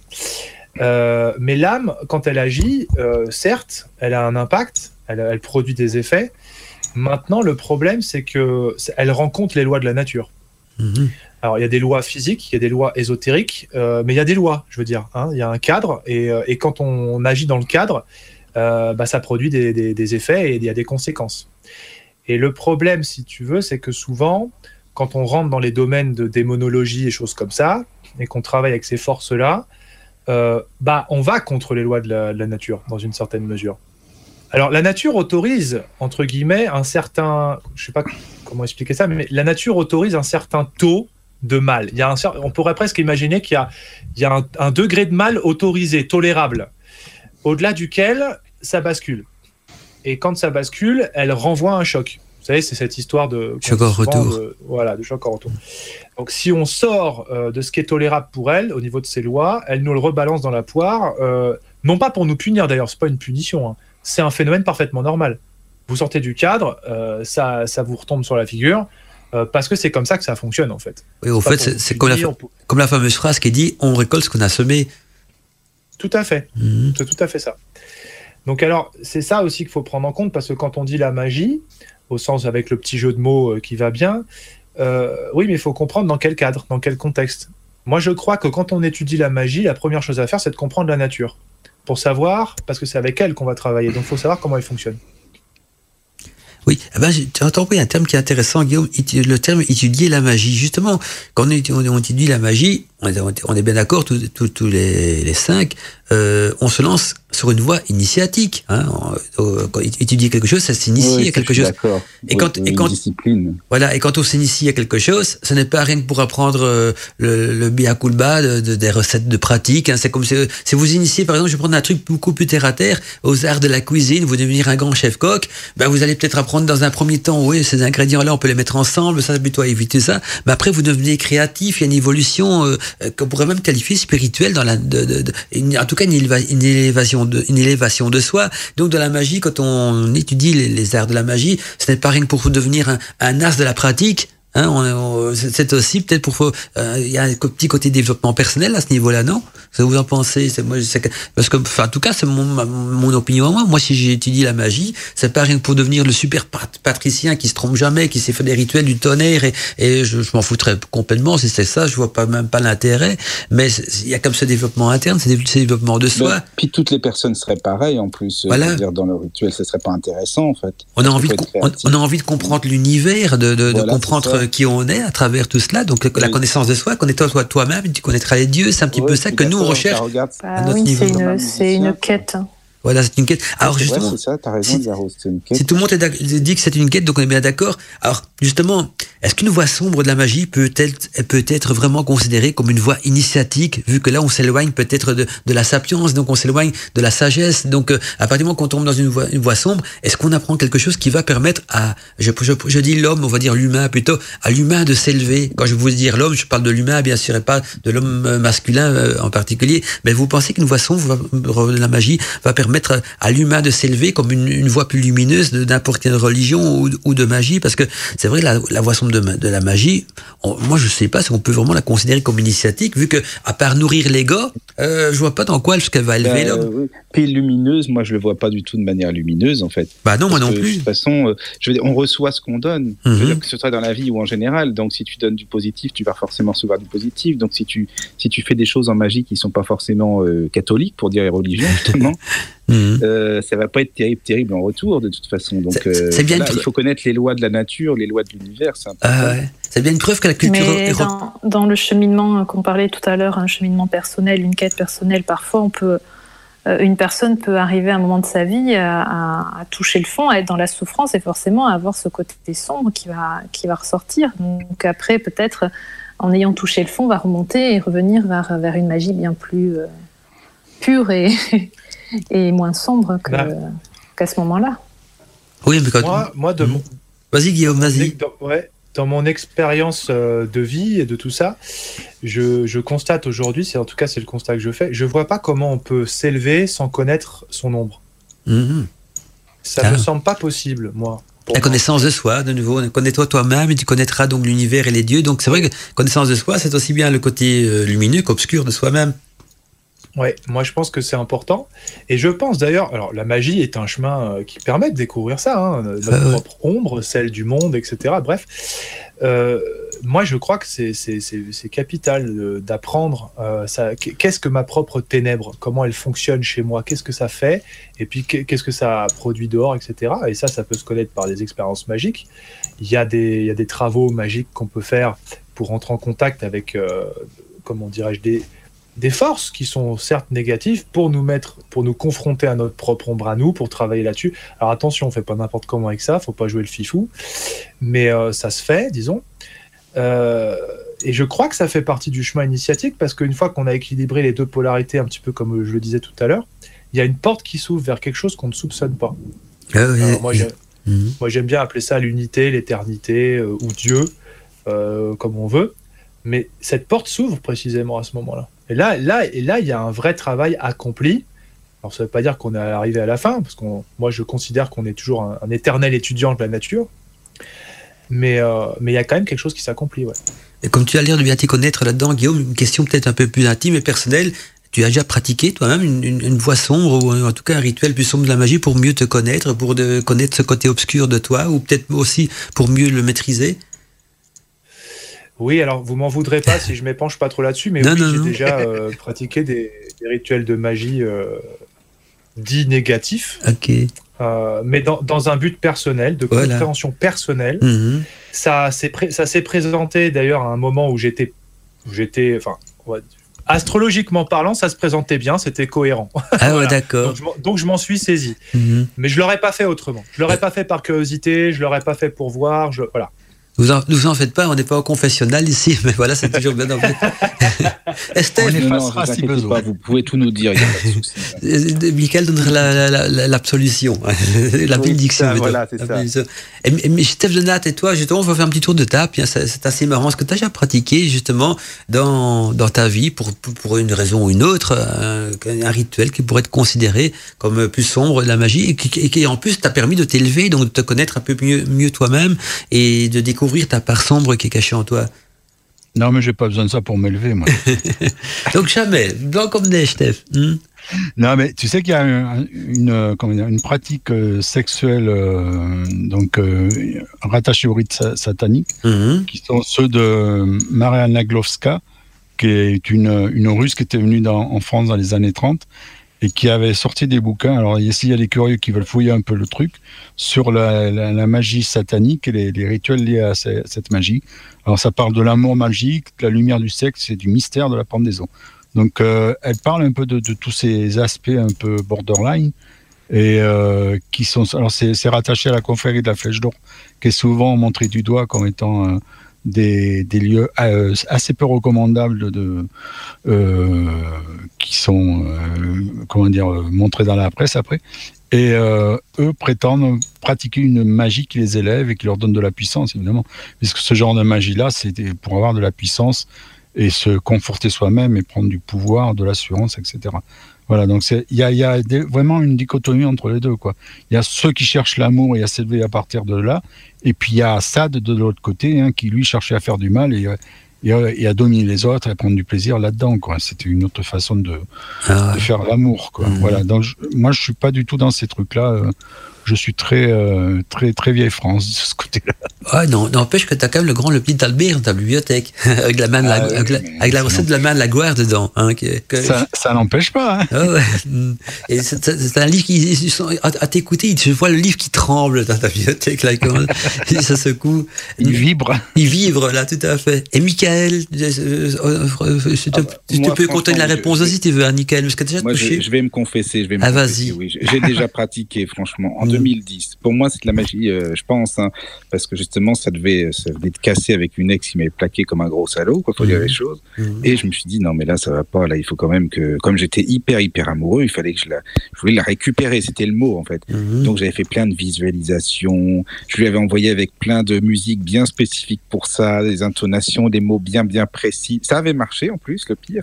Mais ça ouais. marche pas pour longtemps parce que ça a cassé après. Donc ça veut dire que ça peut marcher, mais en fait ça dure pas longtemps puisque c'est pas l'intention est peut-être bonne sur le coup, mais en même temps c'est pas fait euh, comme il l'aurait fallu. Et puis bah si la personne ne veut pas, c'est non et puis point barre quoi. Donc ça je considère que c'est de la magie, euh, pas forcément positive par exemple. Moi, j'ai lu un jour que les rituels d'amour, euh, ça fonctionne temporairement pour, pour une bonne Voilà, et simple raison. C'est que parce que pendant que le, le temps que ça fonctionne, c'est à toi de reconquérir le, le cœur de ton bien-aimé. Tu vois, je veux dire, parce Oui, que oui, les oui, bêtises que tu as fait pour que ça soit, toi ou elle, je sais pas, on- on- Oui. enfin, les bêtises mutuelles que vous avez faites pour casser un couple, eh ben justement, pendant le petit coup de pouce magique qui permet de, re- par un rituel de remettre ce couple ensemble, c'est l'occasion de se réapprivoiser et de repartir sur des nouvelles bases, mais ce que je veux dire, c'est qu'elle, elle voulait pas forcément. Ah oui, oui, tout à fait ça, euh, parce que je voulais absolument. Moi, j'étais comme ça en 2010. Il fallait pas me. Hein, voilà quoi. Non, mais c'est honnête de le dire. Et là, on tombe dans ce que Guillaume a dit, on n'était pas dans le consentement, quoi. Donc, euh, Non, ben non, justement, c'est pour ça que je dis que c'est de la magie pour moi. Parce que de mettre bien des musiques bien spécifiques pour lui envoyer avec des sons bien comme il faut, des reverbs, de les... enfin tout ce qu'il faut, quoi. Je me Mhm. démerde bien en plus pour ça. Donc les visualisations, euh, ça, ça a marché sur le coup, mais après pas longtemps. Donc voilà, c'est pour ça. Pour dire, pour moi, c'est pas, c'est pas quelque chose à faire, quoi. Tout à fait. Et comme personne n'échappe à, à la question, alors t'as encore un truc à rajouter, Miguel, avant de. Ah moi non, c'est bon. Ah ben, je passe la question à Lia, à Lia Rose. Alors, euh, Lia Rose, as-tu déjà pratiqué un jour dans ta vie un rituel qu'on pourrait qualifier donc de plus sombre, d'obscur, ou qui suit en tout cas une voie sombre de la magie, afin de, de donc de mieux te connaître toi-même et de découvrir peut-être aussi, sans le vouloir, ton côté obscur? Euh, alors non, parce que c'est vrai que tout ce qui est magie, moi, c'est vraiment, euh, je découvre là euh, depuis quelques mois. Mais, euh, mais après, je pense que euh, peut-être que ça, ça a pu arriver, mais juste avec une pensée, euh, une période de ma vie où j'étais peut-être voilà, dans, dans- dans des souffrances et autres. Donc c'est possible que inconsciemment euh, il y ait eu cette notion-là de magie sombre peut-être Mhm. par, par une pensée à ce moment-là. Donc c'est possible. Après euh, non j'ai pas j'ai pas fait de rituel en tout cas. euh, Ça n'a pas été jusque-là, quoi. Donc, il y a eu la non, pensée, pas mais ça n'a pas abouti jusqu'à un rituel. Et tu aurais été capable d'en faire un ou pas, si jamais ça, ça aurait été plus puissant? Peut-être qu'à l'époque où j'étais vraiment dans une phase euh, pas bien, oui, Mhm. pour essayer, euh, voilà, ouais, pour essayer, pourquoi pas, mais non, euh, non.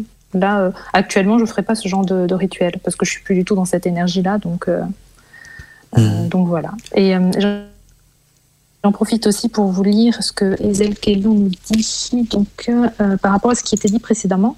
Euh, je pense que lorsque notre âme est en accord avec les lois naturelles et les lois universelles, alors l'impossible devient possible.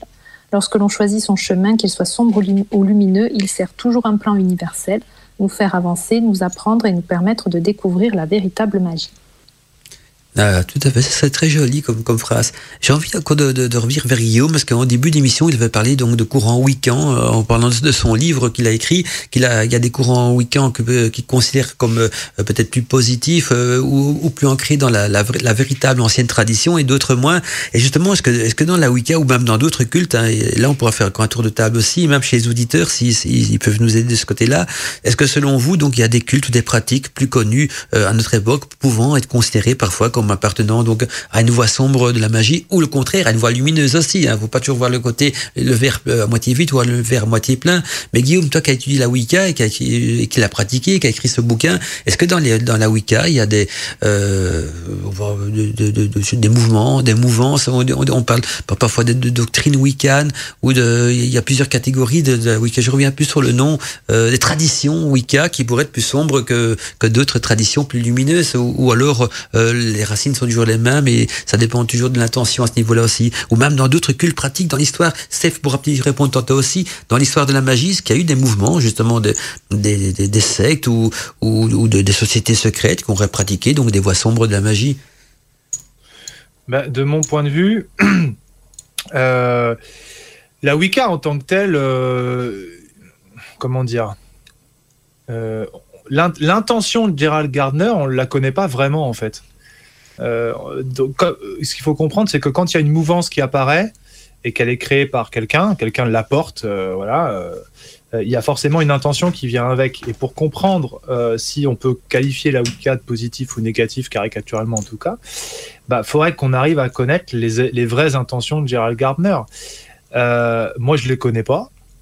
Tout ce qu'on peut en savoir, c'est peut-être ce qu'on arrive peut-être à en déceler comme ça, en pratiquant d'une part, en lisant d'autre part, en regardant euh, entre guillemets ses élèves, ce qu'ils ont fait, etc. Bon, on peut peut-être commencer à, se représenter ce que pourrait être la volonté de Gardner quand il a créé la Wicca. Moi, à ce jour, j'en sais rien. Ça, me semble assez nébuleux. Euh, par contre, dans l'avancée de la Wicca, il y a eu des personnages qui m'ont moi, que j'ai trouvé moi en tout cas plus clairs, euh, donc plus facile d'accès. Euh, et notamment bah, le bien connu euh, Cunningham, par exemple. -hmm. euh, Cunningham qui me bah, semble assez clair. Guillaume, je suis d'accord avec toi à 100%. Cunningham, je trouve que c'est génial ce qu'il fait vraiment. Hein. Ouais. Euh, ce qu'il a fait, c'est super. Quoi. Gardner, j'arrive pas. Déjà, il faut que les traductions soient bonnes, ça c'est autre chose parce que c'est pas plus. évident.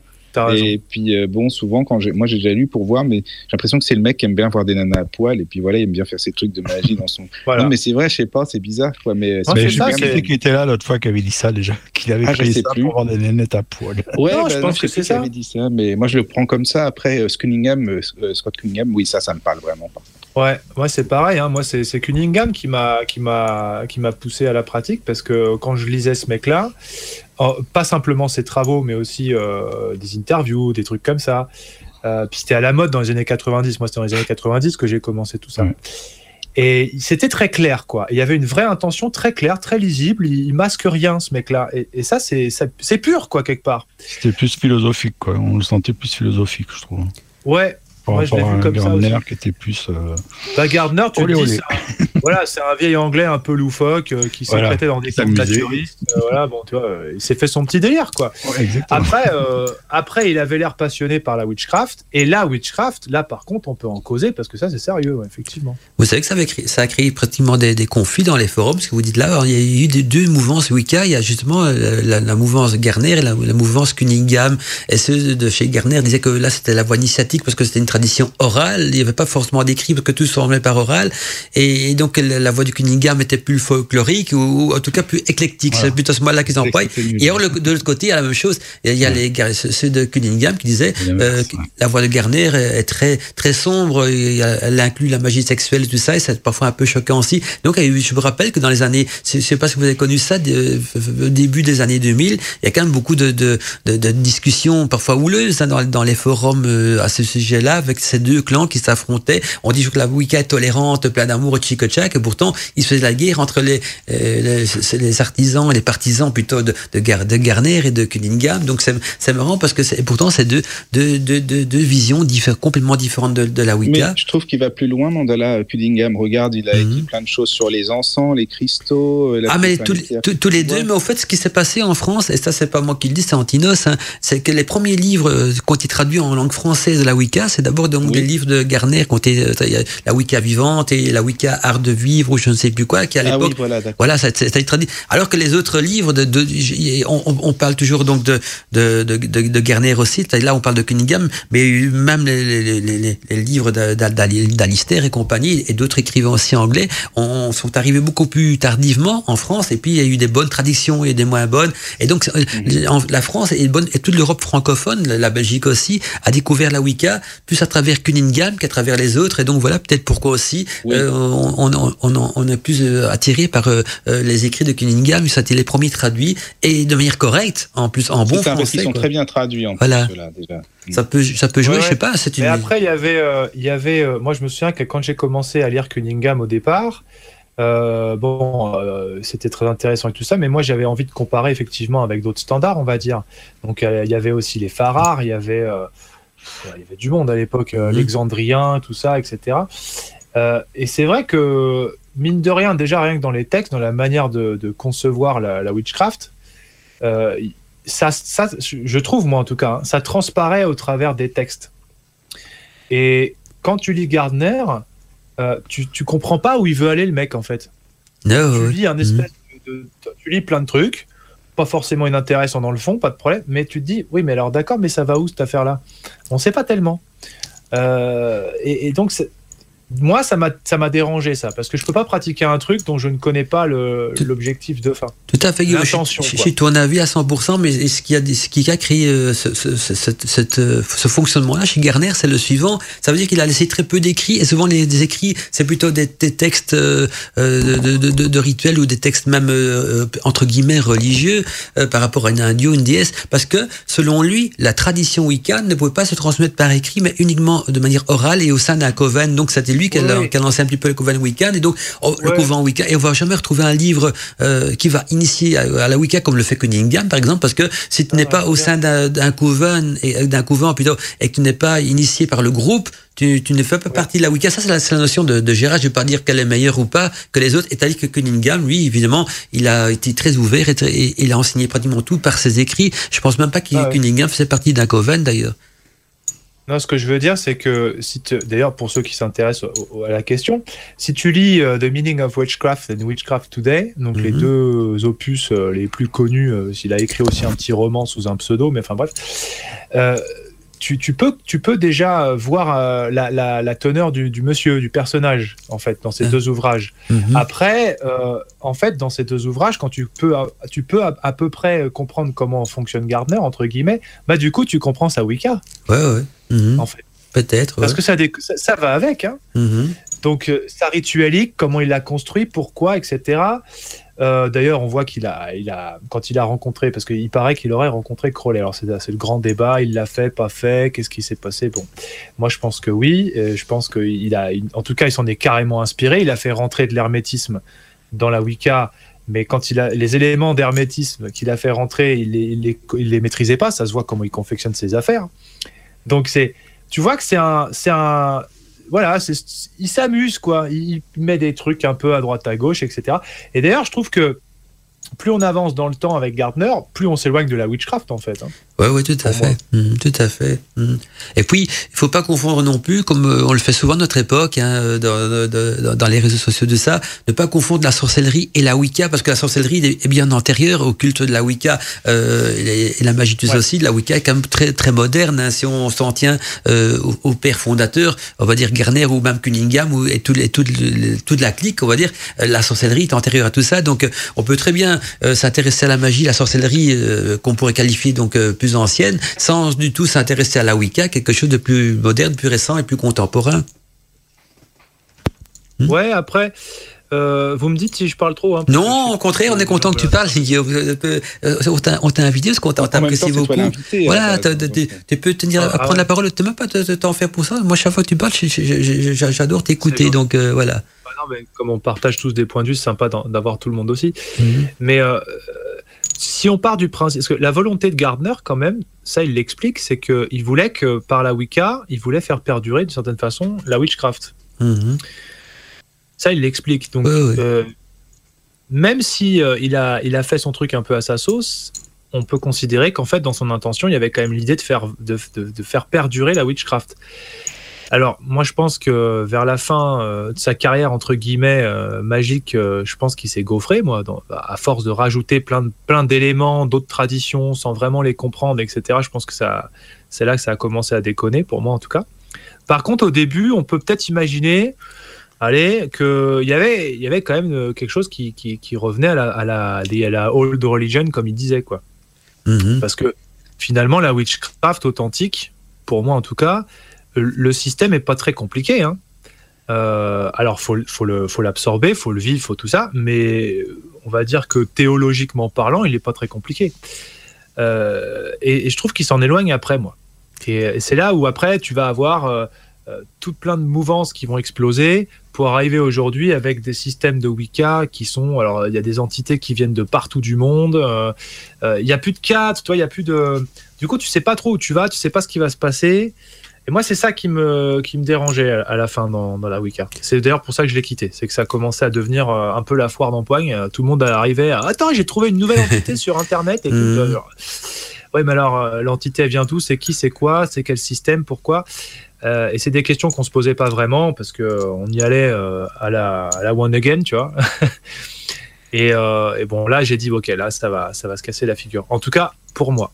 Et en parlant justement des sombres de, la magie, Guillaume, et, tous les autres qui sont avec nous aussi dans l'émission aussi, et la Wicca satanique, dans quelle catégorie vous la mettez? Alors, voix sombre, euh, voix folklorique, ou bien une, encore une tradition de la Wicca tout Parce que la Wicca donne naissance à plein de traditions. Hein, et, la, Wicca satanique, on la met dans quel type de, tradition ou dans quel bah, type de mouvance Excusez-moi, ça me fait réagir. Donc, je, je, Vas-y. Là, c'est pour moi, c'est des choses qui sont hyper importantes à cadrer. C'est-à-dire que mhm. Wicca satanique, ça veut rien dire en fait. C'est ce que je pense aussi. Ça moi, veut rien dire. Ça, la Wicca business. voilà. C'est comme la Wicca luciférienne, ça veut rien dire non plus. Euh, C'est-à-dire qu'on est, on est dans des traditions, on est dans des cultures qui n'ont rien à voir. Euh, la sorcellerie, la vraie, la witchcraft, elle, elle vient des premiers hommes euh, qui vivait dans la nature, au contact direct de celle-ci, avec un, un, système magique qui s'y est développé. Lucifer, c'est bien après le Satan, c'est bien après. Oui, et en plus, ça appartient à des traditions qui sont différentes. Voilà, et puis ça s'atterrit de, la, de la, la, religion catholique, parce qu'en dehors de la Bible, on parle nulle part ailleurs de Lucifer et de Satan. Donc, c'est même parfois un non-sens qu'une mouvance entre guillemets de sorciers de sorcières euh, reprend des, des, des, éléments ou des entités repris dans, dans des livres religieux, alors que euh, la, la, magie est antérieure, même, euh, je crois, au christianisme. Hein, je ne me trompe pas. On pratiquait déjà la sorcellerie avant l'apparition du christianisme. Il suffit de voir la magie dans l'Égypte antique et tout ce qui va avec. Donc, quand on en pas des termes Satan ou, ou, Lucifer ou ce soit dans la Wicca, on retrouve, on, repioche des termes bibliques, non? Bah voilà, c'est, t'as tout, as tout bien résumé. Hein, ça n'a mhm. pas de sens parce qu'en plus, ce qu'il faut comprendre, enfin, en tout cas, moi, c'est ce que j'observe, c'est que quand on rentre dans une école, euh, que ce soit la Wicca, que ce soit l'hermétisme, j'en sais rien, c'est pas le problème. On, rentre dans un, bah, dans un égrégore. Ouais, ouais, on, tout à fait. On rentre dans, dans, dans quelque chose qui a bien son code. J'aime bien ce terme égrégore, parce que c'est vraiment comme ça que je, je, je, vois un petit peu les, les, ouais. les Coven ce sont des égrégores euh, différents d'une tradition à l'autre d'ailleurs. C'est ça. Et en fait, quand tu rentres dans un égrégore, euh, bah, c'est vivant, il y a des codes, il y a, des, il y a toute un, une somme de choses à connaître. Et, ça marche tant que tu respectes l'égrégore en question.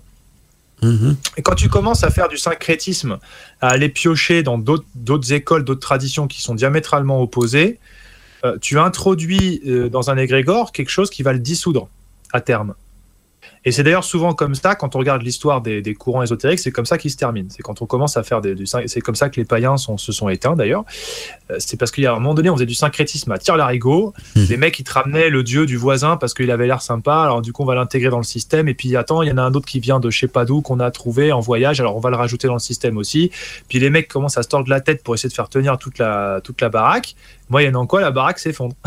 Voilà. en fin de compte. Mmh. Bah, j'ai l'impression qu'on peut même dire que chaque fois qu'on s'éloigne de la vérité, la baraque s'effondre. Non? Quand on est une voie initiatique, en général, c'est une, une, une, voie de lumière qui enseigne des choses, euh, que ce soit dans, dans, le domaine de l'occultisme, euh, de, la, de, la, magie, même de l'alchimie. Et quand on s'éloigne sur des sentiers battus, euh, des sentiers battus, quand on s'éloigne de la lumière, la, la, baraque s'écrase. Un alchimiste, il devient un, un souffleur, sa baraque s'écrase. Enfin, sa, sa conception de l'univers s'écrase. un magicien ou un, ou un, sorcier ou un chaman, s'il s'éloigne du, du, chemin de la nature même et de, et de ce que lui enseigne l'univers, mais d'office, euh, je pense que sa bague finira par, par s'écraser, parce que quand on se trompe de chemin ou quand on quitte le bon sentier, ben, on arrive dans les ronces, on arrive dans les trous, dans les buissons, et, et, et, voilà, c'est presque une loi de la nature, j'ai l'impression, non? C'est on, on est plus sur, la voie lumineuse, parce que derrière chaque voie initiatique, pour moi, il y a un message, et une fois qu'on qu'on quitte les, le, oui, l'égrégore est part, l'égrégore c'est la mouvance, c'est l'esprit même du groupe et tout ça qu'ils ont créé, mais derrière tout ça, euh, qu'est-ce que l'homme recherche à travers tous ces voies initiatiques, c'est quelque chose peut-être beaucoup plus profond au niveau de la connaissance de soi. Et donc, quand on est dans, quand, notre GPS interne est sur le bon chemin, on évolue. Et quand on, quitte les sentiers battus pour être dans le folklorique ou dans tout ce qu'on veut, ben, tous ceux qui ont essayé avant, quand on regarde un petit peu l'histoire de la magie, ceux qui ont touché à, des choses plus obscures, ben, ils ont fini par s'effondrer euh, et, ils n'ont pas toujours terminé d'une manière très, euh, très, très emblématique, non? Bah ouais, oui, mais c'est sûr. Mais après, comment dire, ce qu'il faut comprendre, c'est comment ça se révèle un système magique? Parce que c'est ça qu'il y a, il y, a, il y a un truc, c'est que on connaît les systèmes, mais comment ils sont nés en fait? C'est ça la question. Mhm. Et un système magique, c'est un, système qui se révèle. C'est-à-dire que c'est pas tant qu'on veut le faire, c'est ça nous apparaît de par une compréhension de la nature, de nous-mêmes, etc. Il y a, y, a, vraiment cette manière-là de faire. Alors, euh, on peut imaginer quelqu'un, euh, prenons les premiers hommes dans la nature, au contact de la nature, ils constatent des phénomènes, ils constatent des choses, ça les inspire intérieurement, des images se produisent peut-être assez naturellement, euh, et, se révèle en fait, tout doucement, ce qui va devenir un système magique. Alors après, les, sages vont le codifier pour que ça puisse avoir une structure, et cette structure va permettre au système d'être opératif. On va pouvoir s'en servir et faire des trucs. Euh, donc les premiers hommes, bah, chez nous, c'est les sorciers et les sorcières. Euh, on a les chamans euh, qu'on va dans l'Altaï ou ailleurs. Et, ces gens-là, je pense, se sont vus révéler de par leur expérience dans la nature ce système. Ils l'ont structuré, ils l'ont codifié, puis ils l'ont rendu vivant, ils s'en sont servis. Donc on comprend déjà que c'est pas l'homme qui décide d'inventer quelque chose. C'est la nature qui le lui révèle mhm. parce que lui veut bien écouter ce qui se passe. C'est le principe du prophète qui reçoit une, qui reçoit une révélation. Euh, si on prend les anciens textes de Kabbale, euh, les kabbalistes, quand ils ont hiérarchisé les anges, ce sont des révélations qui leur ont permis de le faire. C'est pas, tiens, c'est marrant, je vais mettre Michael là, puis je vais mettre Samuel. Ah non, je vais le mettre en dessous, je le trouve moins bien sûr. tout à fait. Ça marche. Mhm. C'est une expérience de, plusieurs personnes qui, au fil des, âges, confectionnent un système qui se consolide, etc. Ça, si on commence à faire rentrer des éléments euh, qui sont entre guillemets dissonants euh, à l'intérieur, à coup sûr, à la fin, tu le fous en l'air. Et c'est pour ça que la cabale, c'est encore hyper opératif aujourd'hui, c'est parce qu'ils ont verrouillé leur truc. Et s'ils sont ouverts à d'autres traditions, parce qu'ils ne sont pas fermés, ces gens-là, ils maintiennent quand même leur système en place. Précisément pour que ça tienne. Et, d'ailleurs, ça tient, parce qu'ils continuent encore d'écrire, il y a encore des choses qui se révèlent. Enfin, c'est un système hyper euh, intéressant. L'hermétisme aussi, c'est pour ça que ça m'avait intéressé. Et je pense que d'une certaine manière, la witchcraft, euh, chez certains probablement, à garder, conserver son essence et euh, peut-être chez certains praticiens, ils, continuent de la faire évoluer encore à leur manière parce que en la pratiquant, des choses se révèlent et donc on continue à découvrir. Par exemple, euh, après je finis parce que je parle trop, mais des entités comment on découvre le nom d'une entité, comment une entité, on peut lui donner une forme, euh, etc. Comment on peut commencer à en parler dans un texte magique? Bah Parce qu'à un moment donné, elle se révèle. Comment elle se révèle? Parce que dans un rêve qu'on aurait fait, il y a un nom qui apparaît et une forme. Alors au réveil, on va dire, tiens, je note ce nom, je note la forme, et on va voir en fait si c'est praticable. Donc le nom, on va s'en servir pour l'appeler. Euh, et on va voir si ça répond et on va voir si ça correspond au rêve que j'ai fait, etc. Je prends un exemple un peu à, la con, mais c'est pour expliquer. Hein. Et de là, on va pouvoir intégrer dans, dans le système donné une entité qui s'avère être révélée à l'intérieur même du système. Et non pas quelque chose que je serais allé piocher à droite à gauche parce que c'est marrant. Je sais pas si vous voyez ce que je veux dire. Tout à fait. Je, je pense, tu, penses, tu parlais de ça, je pensais à John Dee, John Dee qui communiquait justement avec des, des anges ou en tout cas avec d'autres entités à travers un miroir en enochien et, et, là où on lui révélait aussi des choses quoi, à, à John Dee à cette époque-là. Et, il a écrit aussi, je pense, si je ne me trompe pas, une hiérarchie euh, au niveau des anges, en tout cas des entités et des révélations qu'il a eues justement par ce genre de communication. Michael, il s'y connaît. il a fait une émission spéciale sur John Dee. Il a fait une émission sur John Dee, sur Witchy, c'est pour ça, mhm. oui. Oui, il a écrit beaucoup là-dessus, justement, sur tous ces sujets-là. Et justement, euh, pour moi, John Dee, c'était quelqu'un de très positif, quoi, en fait, hein, vraiment. Qui faisait euh, de la bonne magie, euh, qui connaissait très bien son domaine. Euh, et qui a eu des révélations faites par des communications avec d'autres entités. Et pour en, revenir à ce que Guillaume dit, qui était vraiment très, très intéressant, au fait, pour comparer la, la, magie, pour savoir quand on est sur le bon, je vais mettre ça entre guillemets ce terme-là, mais le bon chemin. Donc, et pour moi, le bon chemin, c'est un chemin qui permet à l'homme, l'être humain, je, sinon les femmes sous le dos. Quand je dis l'homme, je pense à l'humain, de toute façon, d'avancer, d'évoluer, de, de redécouvrir peut-être la, cette parcelle de divin qui est en lui. Et c'est un petit peu comme quand on écoute un concert de musique. Quand on écoute un concert de musique et que tous les instruments sont en harmonie, c'est agréable, c'est doux, on est bercé, on est emporté par la musique. Mais si maintenant il y a une fausse note dans le concert, si quelqu'un commence à jouer n'importe comment, fait une fausse note, on le remarque, hein. on, tout s'écroule, hein. tout, le, tout le charme est rompu. Quand quelqu'un chante faux, qu'il y a une fausse note dans une partition musicale, euh, même qu'on s'y connaît pas du tout en, en, solfège et en musique, notre oreille l'entend, euh, l'oreille de tous les, de, tous les spectateurs l'entend, et on se dit là où il a fait une, il il y a une fausse note, et, donc toute la magie s'écroule. Et j'ai l'impression que la magie, c'est la même chose. Il y a des, il y a des, il y a des, il y a des initiations, il y a des choses occultes que la nature nous enseigne, que l'univers nous enseigne. Quand on suit les, les, voies de la nature, de l'univers, comme dit Guillaume, il n'y a pas de fausse note. Donc tout est harmonie, tout fonctionne et on peut euh, faire euh, évoluer il y a une mouvance. La, magie peut bien sûr évoluer, elle n'est pas figée dans les traditions dites anciennes. Mais si on commet une fausse note, ça veut dire qu'on, quand on, on intègre des, des noms de divinités qu'on comprend même pas le sens ou qu'on interprète mal le, rôle d'une divinité qui, qui souvent n'est rien d'autre qu'une force énergétique ou un éther ou, ou même euh, un, moment, un élément initiatique, ben là on tombe dans cette fausse note et la partition est fausse et, et, tout s'écroule. Vous en pensez quoi? Est-ce qu'on peut comparer euh, la magie justement à cette harmonie de la musique où, où une fausse note n'est pas tolérable?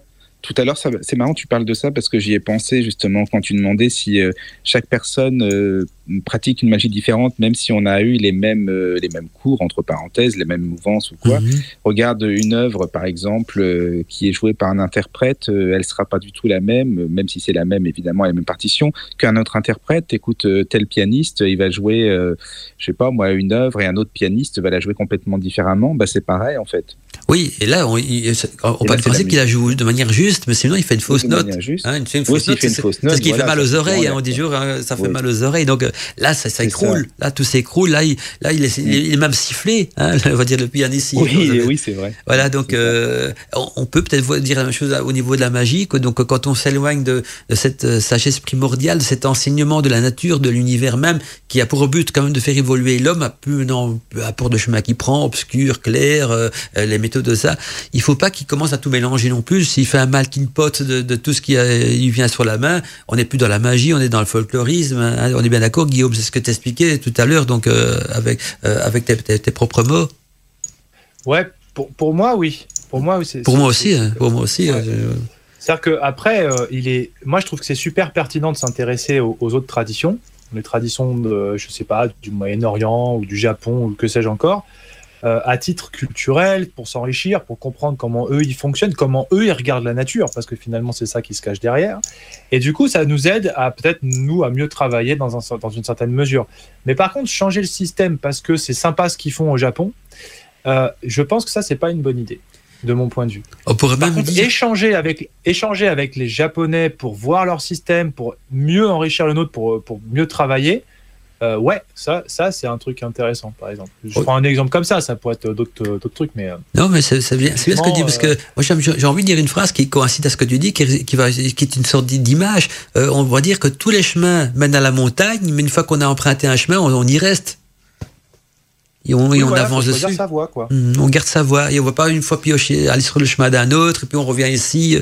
Euh, voilà, même si tous les chemins mènent à la montagne, donc si tous les chemins permettent à, à, l'humain d'évoluer. Euh, dès qu'on a son chemin initiatique, ça peut être culturel aussi, hein, ça peut être beaucoup, beaucoup, de choses. On va pas euh, mélanger tous les, les, chemins des autres parce que si on veut avancer sur un chemin, il faut s'y tenir et, et, et continuer droit devant.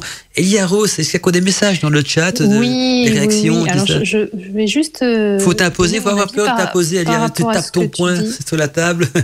Hmm. Vas-y. C'est que, que, du coup, oui, euh, tu, tu, parlais effectivement de ce chemin-là, de ne pas forcément s'écarter de ce chemin, mais en même temps, tout ce que tu peux prendre autour de toi, c'est enrichissant et ça te permet d'enrichir ton chemin justement et d'aller euh, toujours vers le but que tu t'es fixé. Euh, donc pour moi, c'est pas. Comment dire c'est ce que disait Guillaume, c'est-à-dire qu'effectivement d'aller d'aller voir ce qui se fait ailleurs, c'est toujours enrichissant aussi même si tu ne l'intègres pas euh, dans, tes ben, pratiques. quand, quand, on voit ce qui se passe ailleurs, c'est enrichissant. Là où ça peut devenir plus compliqué, c'est quand on l'intègre dans ses pratiques, parce que ça peut parasiter notre pratique, notre cheminement. Non Qu'est-ce que tu en penses, Guillaume? Après, ça, ça, donne aussi, un, enfin, aussi une, pour moi en tout cas, dans mon idée, une originalité et se démarquer mhm. aussi, de ne pas être dans, comme des clones en définitive dans, dans, ces pratiques. Bon, après, je sais pas, c'est. Ah, moi, je suis ouvert à tout. Moi, je suis là que pour lancer les débats, mais je suis donc euh, ouvert à toutes les opinions. Donc, euh, j'écoute. Ouais. Euh, non, mais après, moi, moi, je, moi je, je, ne peux que parler de ce que j'ai découvert. Donc, moi, j'ai, quand j'ai fait des mélanges, pour dire ça comme ça, ça ne fonctionnait pas. Ou alors, ça provoquait des choses pas bonnes. Donc, j'ai arrêté. Donc, moi, c'est un constat, euh, on va dire, d'expérience qui m'a conduit à, à, voir les choses autrement. Par contre, ce que j'ai trouvé d'intéressant, c'est de, de, comparer euh, ma tradition, pour dire ça comme ça, avec celle de l'autre. Et en fait, sans nécessairement, euh, comment dirais-je, intégrer des éléments, mais dans le dialogue, discuter avec lui, comment il travaille, comment il pense, comment il voit la nature, comment lui, euh, il, est, il invoque une entité ou il évoque une entité. Et là, je me dis, ah oui, tiens, ça, c'est des points de vue que j'ai pas, ça, c'est des points de vue que bah, je pouvais pas avoir parce que c'est pas ma culture, c'est pas ma tradition. Et donc, je retourne dans mes travaux à moi, avec mon système à moi, mais avec un point de vue que j'avais pas avant. Ce qui fait que quand je retourne au travail, ça répond pas pareil. Et là, ça devient intéressant de voir que ça fait bouger, justement, ça me fait évoluer grâce à quelqu'un qui, dans un autre système, a obtenu un autre point de vue. Et en fait, je pense que c'est ça qui est euh, vraiment fonctionnel pour moi. Tout à fait. Euh, peut-être pas dit grand-chose. Ah, je, je, vais, juste poser une question que nous a posée Thalassa sur le chat par rapport à ce qu'on vient de dire. Euh, demander donc si on pouvait être wiccan et chrétien ou wiccan et musulman ou une autre religion, justement. Ah, ça, je vais laisser à, euh, à Guillaume plutôt, donc euh, répondre. il y a l'orage qui est en train de se réveiller chez nous. Je vais juste fermer la fenêtre, euh, les amis. Ah ouais, ça tonne, ça, ça, tonne fort. Après la cigale, c'est la foudre. Non, voilà, T'es dans quel coin? Dis Guillaume, je suis curieux. dans quelle région tu es de la France? Il y a les, le sud, je suppose. Je suis en Provence. Ah ouais, parce que s'il y a la cigale de l'orage le soir, c'est surtout la Provence. Hmm. Eh, excusez-moi deux petites secondes, je reviens tout de suite. Ouais, te, te fais pas foudroyer. Moi, je vais laisser la parole à, attendant à Steph de Nat. Peut-être un truc à rajouter, Steph, de ce qui a été dit. Donc, euh, au niveau des voies initiatiques, euh, est-ce qu'on est qu'on peut parfois mélanger plusieurs traditions ensemble pour euh, évoluer ou bien c'est mieux de se rester sur son chemin pour éviter de se faire parasiter par, par d'autres cultures et, d'autres traditions qui, sont, qui pourraient peut-être pas forcément faire avancer donc, ton cheminement? Attends, on va voir si Steph est déjà Steph. Oui, je suis là, mais laisse parler euh, Guillaume. D'accord, ça va. Je répondrai après. Ok, d'accord, on fait comme ça. Vas-y, Guillaume. Alors oui, donc c'était Wiccan. Euh, excusez-moi, est-ce que tu peux euh, reformuler la question, s'il te plaît, Léon? Oui, est-ce qu'on peut être Wiccan et chrétien, Wiccan et musulman ou toute autre religion? Ok. Alors, pourquoi pas, j'ai envie de dire, dans la mesure où... Dans... Bah, de toute façon, c'est compliqué parce que je crois que c'est en étudiant les, les, les, courants, justement du point de vue de l'histoire, qu'on va mieux comprendre euh, ce qui se passe un peu là-dedans. Euh, moi, je crois, par exemple, que quand on étudie les, Celtes, on voit que dans la tradition celte, il y a en soi euh, l'apport des premiers hommes avec cette vision witchcraft qu'on a décrit un peu tout à l'heure. Si on creuse l'évolution du système celtique et qu'on voit poindre le, christianisme du début, bah en fait, on va se rendre compte qu'il y a des similitudes qui sont un peu troublantes. Et si on, réfléchit un petit peu, il y a des éléments qui, nous, qui peuvent nous faire pencher que le christianisme a en soi aussi un côté celte. Alors, je suis désolé, je vais peut-être pas pouvoir le faire toute la démonstration ce soir, mais euh, pour donner par exemple qu'un seul élément, euh, la similitude entre le pêcheur euh, et comment dire, ce qu'on dit, le, pêcheur en christianisme, c'est pas celui qui a fait des fautes en fait au départ, dans les premiers textes, c'est celui qui va chercher à pêcher la sagesse. Euh, qu'est-ce qui pêche la sagesse? C'est un, une légende irlandaise qui appartient au, corpus celtique qui nous explique euh, qu'il y avait la, fameuse quête du, saumon de la sagesse qu'on cherchait à pêcher pour devenir plus grand, plus sage, etc. Enfin, il y a tout un tas de trucs comme ça. Et en fait, quand on met les choses bout à bout, on va se rendre compte que ce qu'on nous a vendu comme étant du monothéisme euh, avec le dogme catholique, etc., bah ça c'est Rome. Mais c'est pas forcément ce que c'était le christianisme au départ. Donc du coup, on est obligé de se poser des questions, on est obligé d'étudier et de se rendre compte qu'il y a peut-être une continuité de tradition qui s'est faite euh, et que de guerre en guerre et d'empire en empire, euh, bah, on a perdu le fil. Mais si on arrive à remettre le fil, on va se rendre compte qu'il y a une continuité.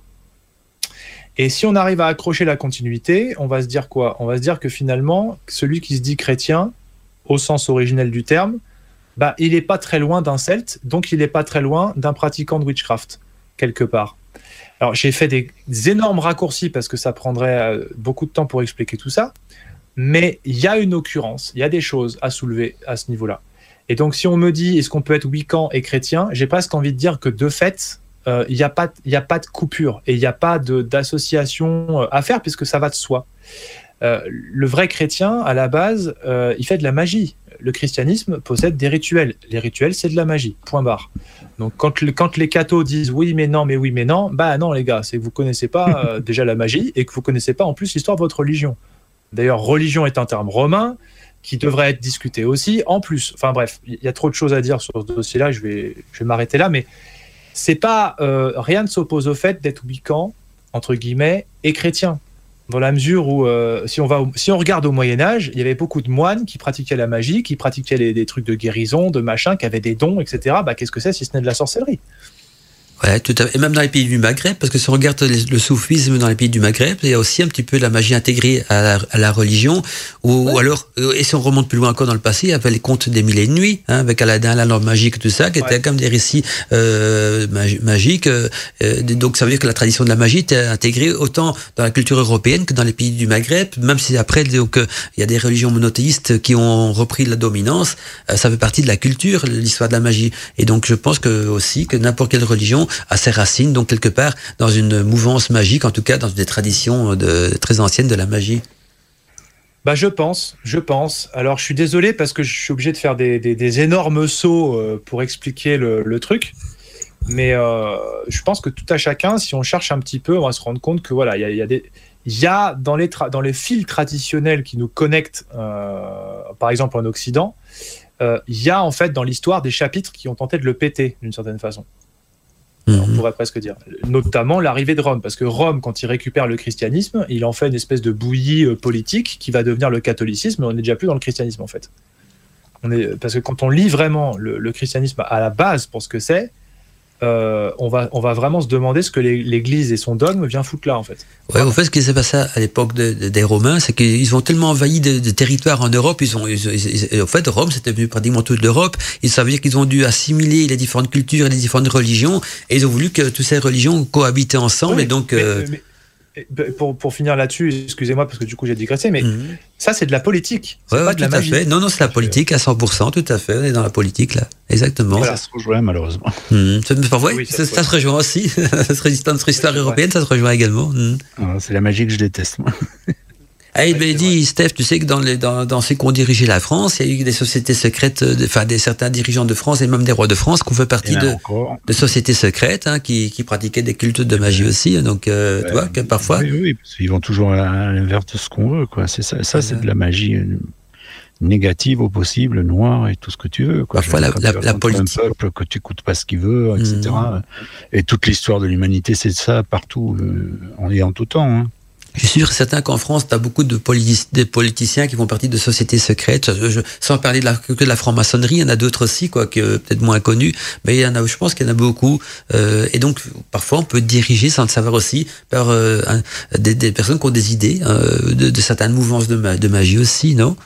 Ah bah, il suffit de regarder dans toutes les chaînes info, donc tu les vois, tu ressens les obédiences. tu rigoles hein, quand tu entends parler un tel ou un tel, tu dis putain celle-là. Ou alors le, le, spécialiste là, en criminologie et d'autres, en Bauer, là. Enfin bon, tu rigoles quoi, tu te dis oh là là, celui-là. Mm.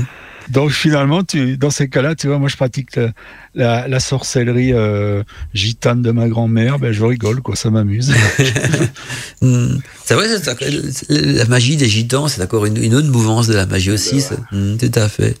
Dites, on arrive petit à petit en, fin d'émission. J'aimerais bien que, comme c'est de coutume dans chaque émission, c'est que chacun partage peut-être quelques livres intéressants qui pourraient permettre aux auditeurs donc de poursuivre euh, le débat, en tout cas de poursuivre l'étude euh, à travers donc quelques bons livres, parce que voilà, si on arrête l'émission euh, parce qu'il est déjà tard, les auditeurs vont rester un petit peu sur le, taquet en disant on aimerait bien poursuivre, et donc on pourrait peut-être conseiller quelques bouquins. Moi j'en ai quelques-uns, mais je vais les donner en fin d'émission. Donc je fais un petit tour de table, sauf si il y a Rose ou Mickaël ou encore quelque chose de, de rajouter euh, ou, des messages bah, d'auditeurs Moi non, parce que je trouve que c'est très très complet. Franchement, euh, c'est hyper intéressant, euh, Guillaume. Franchement, moi j'ai appris plein de choses. En tout cas, grâce à toi, je te remercie. C'est super intéressant. Et du côté bah, d'Ili Écoute, tant mieux. ouais, non, mais, puis je trouve que c'est un, un, partage, quoi. Là, chacun donne sa, sa, manière de penser, son point de vue. C'est ça qui est intéressant, justement. Et moi, je trouve ça génial, vraiment. Donc, tout à fait. Et je passe du côté d'Iliaros. Toi-même, oui. ou bien des, des chatteurs ont quelque chose à rajouter aussi à l'émission euh, là, non. Et par rapport à la question du livre, euh, ben moi j'ai commencé il n'y a pas si longtemps. Vous parliez de, de Scott Cunningham tout à l'heure, il me semble. Mhm. Euh, j'ai commencé ben, le livre qui s'appelle La Wicca. Donc voilà. Donc, ce, ce serait en définitive ce livre que, que tu conseilles. En train de lire, euh, voilà, que je conseille. Eh ben, tu pourrais donner donc l'édition, le titre euh, exact, comme ça, s'il y a des auditeurs qui veulent reprendre la référence pour le commander, ils ont tout ce qu'il faut sur, euh, sur la main. Ben là, du coup, c'est, ça s'appelle La Wicca, tout simplement, de Scott Cunningham. Et l'édition, voyons, je vais essayer de le trouver de suite. c'est J'ai lu, Aventure secrète. Ah oui, mhm. tout à fait. Tout simplement, un livre de poche. Mhm. Ah ben c'est bien, c'est merveilleux. Et il n'y a, a, pas un auditeur du chat qui aurait peut-être un livre ou quoi, un conseil par rapport à ce qui a été dit, sinon je continue le tour de, table entre les animateurs. Euh, non, là il n'y a pas eu de partage par rapport au livre hein, ce soir. Ok, donc on va continuer dans, dans l'ordre. Ben, je vais passer à Guillaume, hein, parce que Guillaume, je sais que lui, il a, il a déjà écrit des livres sur la Wicca et il a écrit de nombreux livres. Alors Guillaume, si tu as des livres à conseiller, ça peut être les tiens ou même des livres d'autres auteurs. Euh, je sais pas si tu as quelques livres à partager pour euh, que les auditeurs peuvent continuer à, à, y voir plus clair, à étudier et à poursuivre le débat avec eux-mêmes, par exemple. Alors, bah, vous m'en voudrez pas de faire le vieux con, mais. Euh, bah non, vas-y, dis. Voilà. je sais pas pourquoi tu dis ça. pour moi, la base de la base de la base, c'est la philosophie occulte d'Agrippa. Ah ben voilà, tu sais que c'est un livre que j'aurais pu conseiller aussi. Et quand il dit la philosophie occulte, parce qu'il a écrit beaucoup de livres, euh, Agrippa, donc il parle vraiment de la, de la magie, même de... Parce qu'il a écrit plusieurs bouquins. Euh, moi, j'ai toujours que il y a le, meilleur, c'est celui qui traite de, justement de, de, de, la magie de, et donc de, philosophie occulte, mais il a écrit d'autres livres aussi. C'est vrai qu'Agrippa, c'est un petit peu un des pères fondateurs de, de, de, tout ce mouvement ésotérique et, et mélangé avec de l'occultisme aussi. Et avec enfin oui, il y a beaucoup de choses aussi intéressantes là-dedans. Donc, donc vas-y, Guillaume, parle-nous un petit peu ce livre d'Agrippa pour s'il y a des auditeurs qui t'écoutent et qui ne connaissent pas du tout Agrippa, qu'est-ce que tu pourrais en dire en, quelques mots? Oh bah en fait c'est un gros c'est une grosse bible de tout ce qu'il y a à savoir sur euh, la magie selon l'école hermétique. c'est Cornelius Agrippa, c'est son vrai nom, c'est Cornelius Agrippa, c'est bien ça?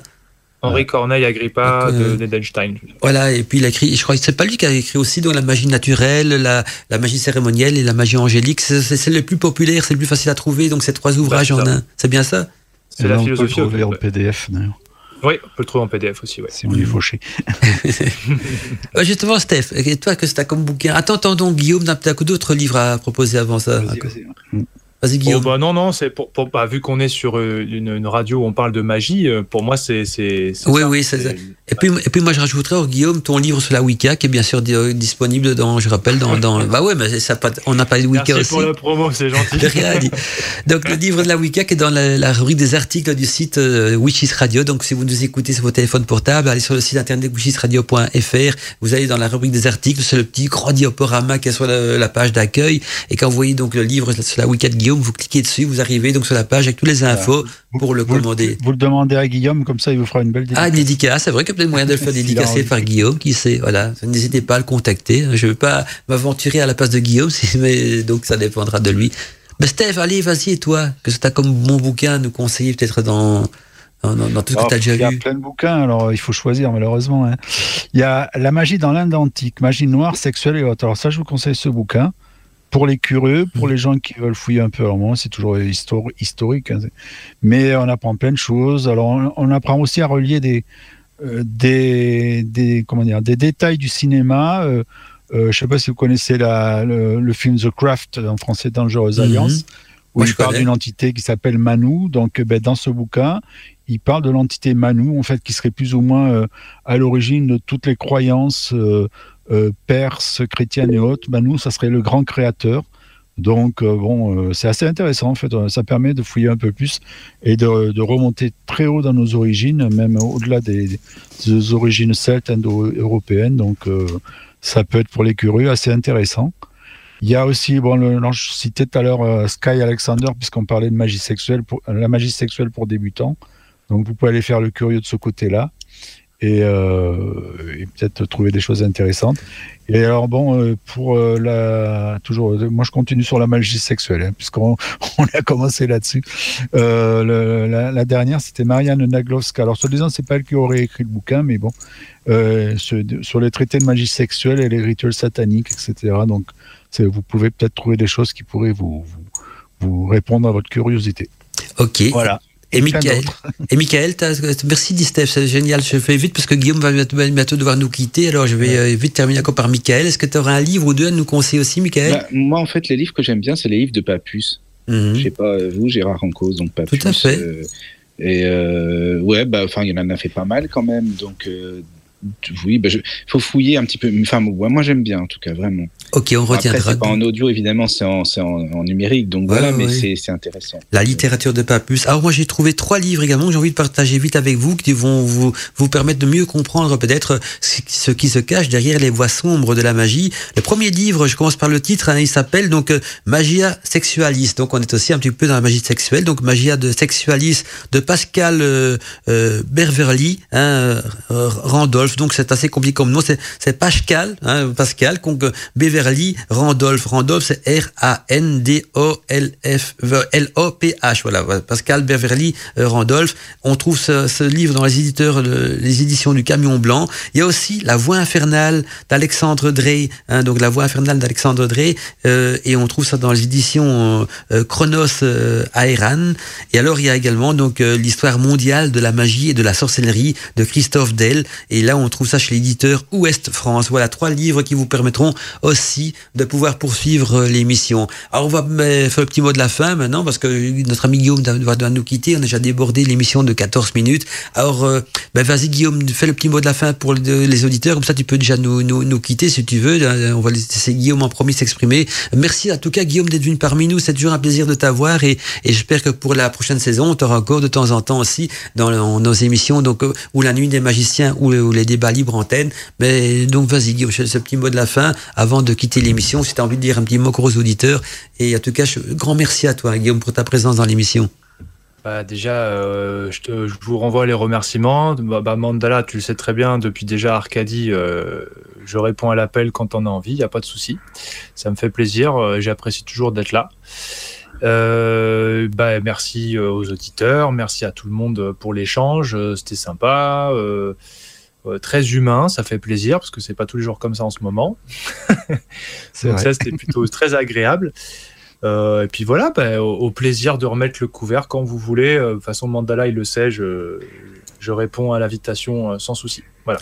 Ok, d'accord. Et puis, comme tu es en Provence, Guillaume, j'espère qu'un jour tu nous inviteras à boire le pastis ou un bon petit verre de vin dans ta région. Parce que, et à la cigale, il y a l'orage, ça me donne envie de vacances, hein, tout ça aussi. Donc voilà. Ça marche. Ça marche, ça marche. Ben, merci les amis en tout cas. À bientôt, dit Guillaume, et merci d'être là parmi nous. Alors je poursuis, ben, Ilia Rose, vas-y, le petit mot de la fin aussi, notre voix féminine qui a intégré donc Oui. cette année-ci, cette saison-ci, l'émission euh, des débats libres antenne et de la nuit des magiciens. Et alors, je- moi j'ai une dernière question à te poser aussi, Ilia Rose. J'espère que tu seras avec nous Oui. hein, dans l'équipe des de débats libres antenne et de la nuit des magiciens pour la prochaine saison. Tu restes avec nous quand même. Oui, Ah. oui, bien sûr. Oui, nous en avions parlé, mais avec plaisir. Oui, je continue. Ouais, moi, moi c'est officiel, tu vois, je peux le dire devant tous les auditeurs voilà, comme comme ça. Moins, oui.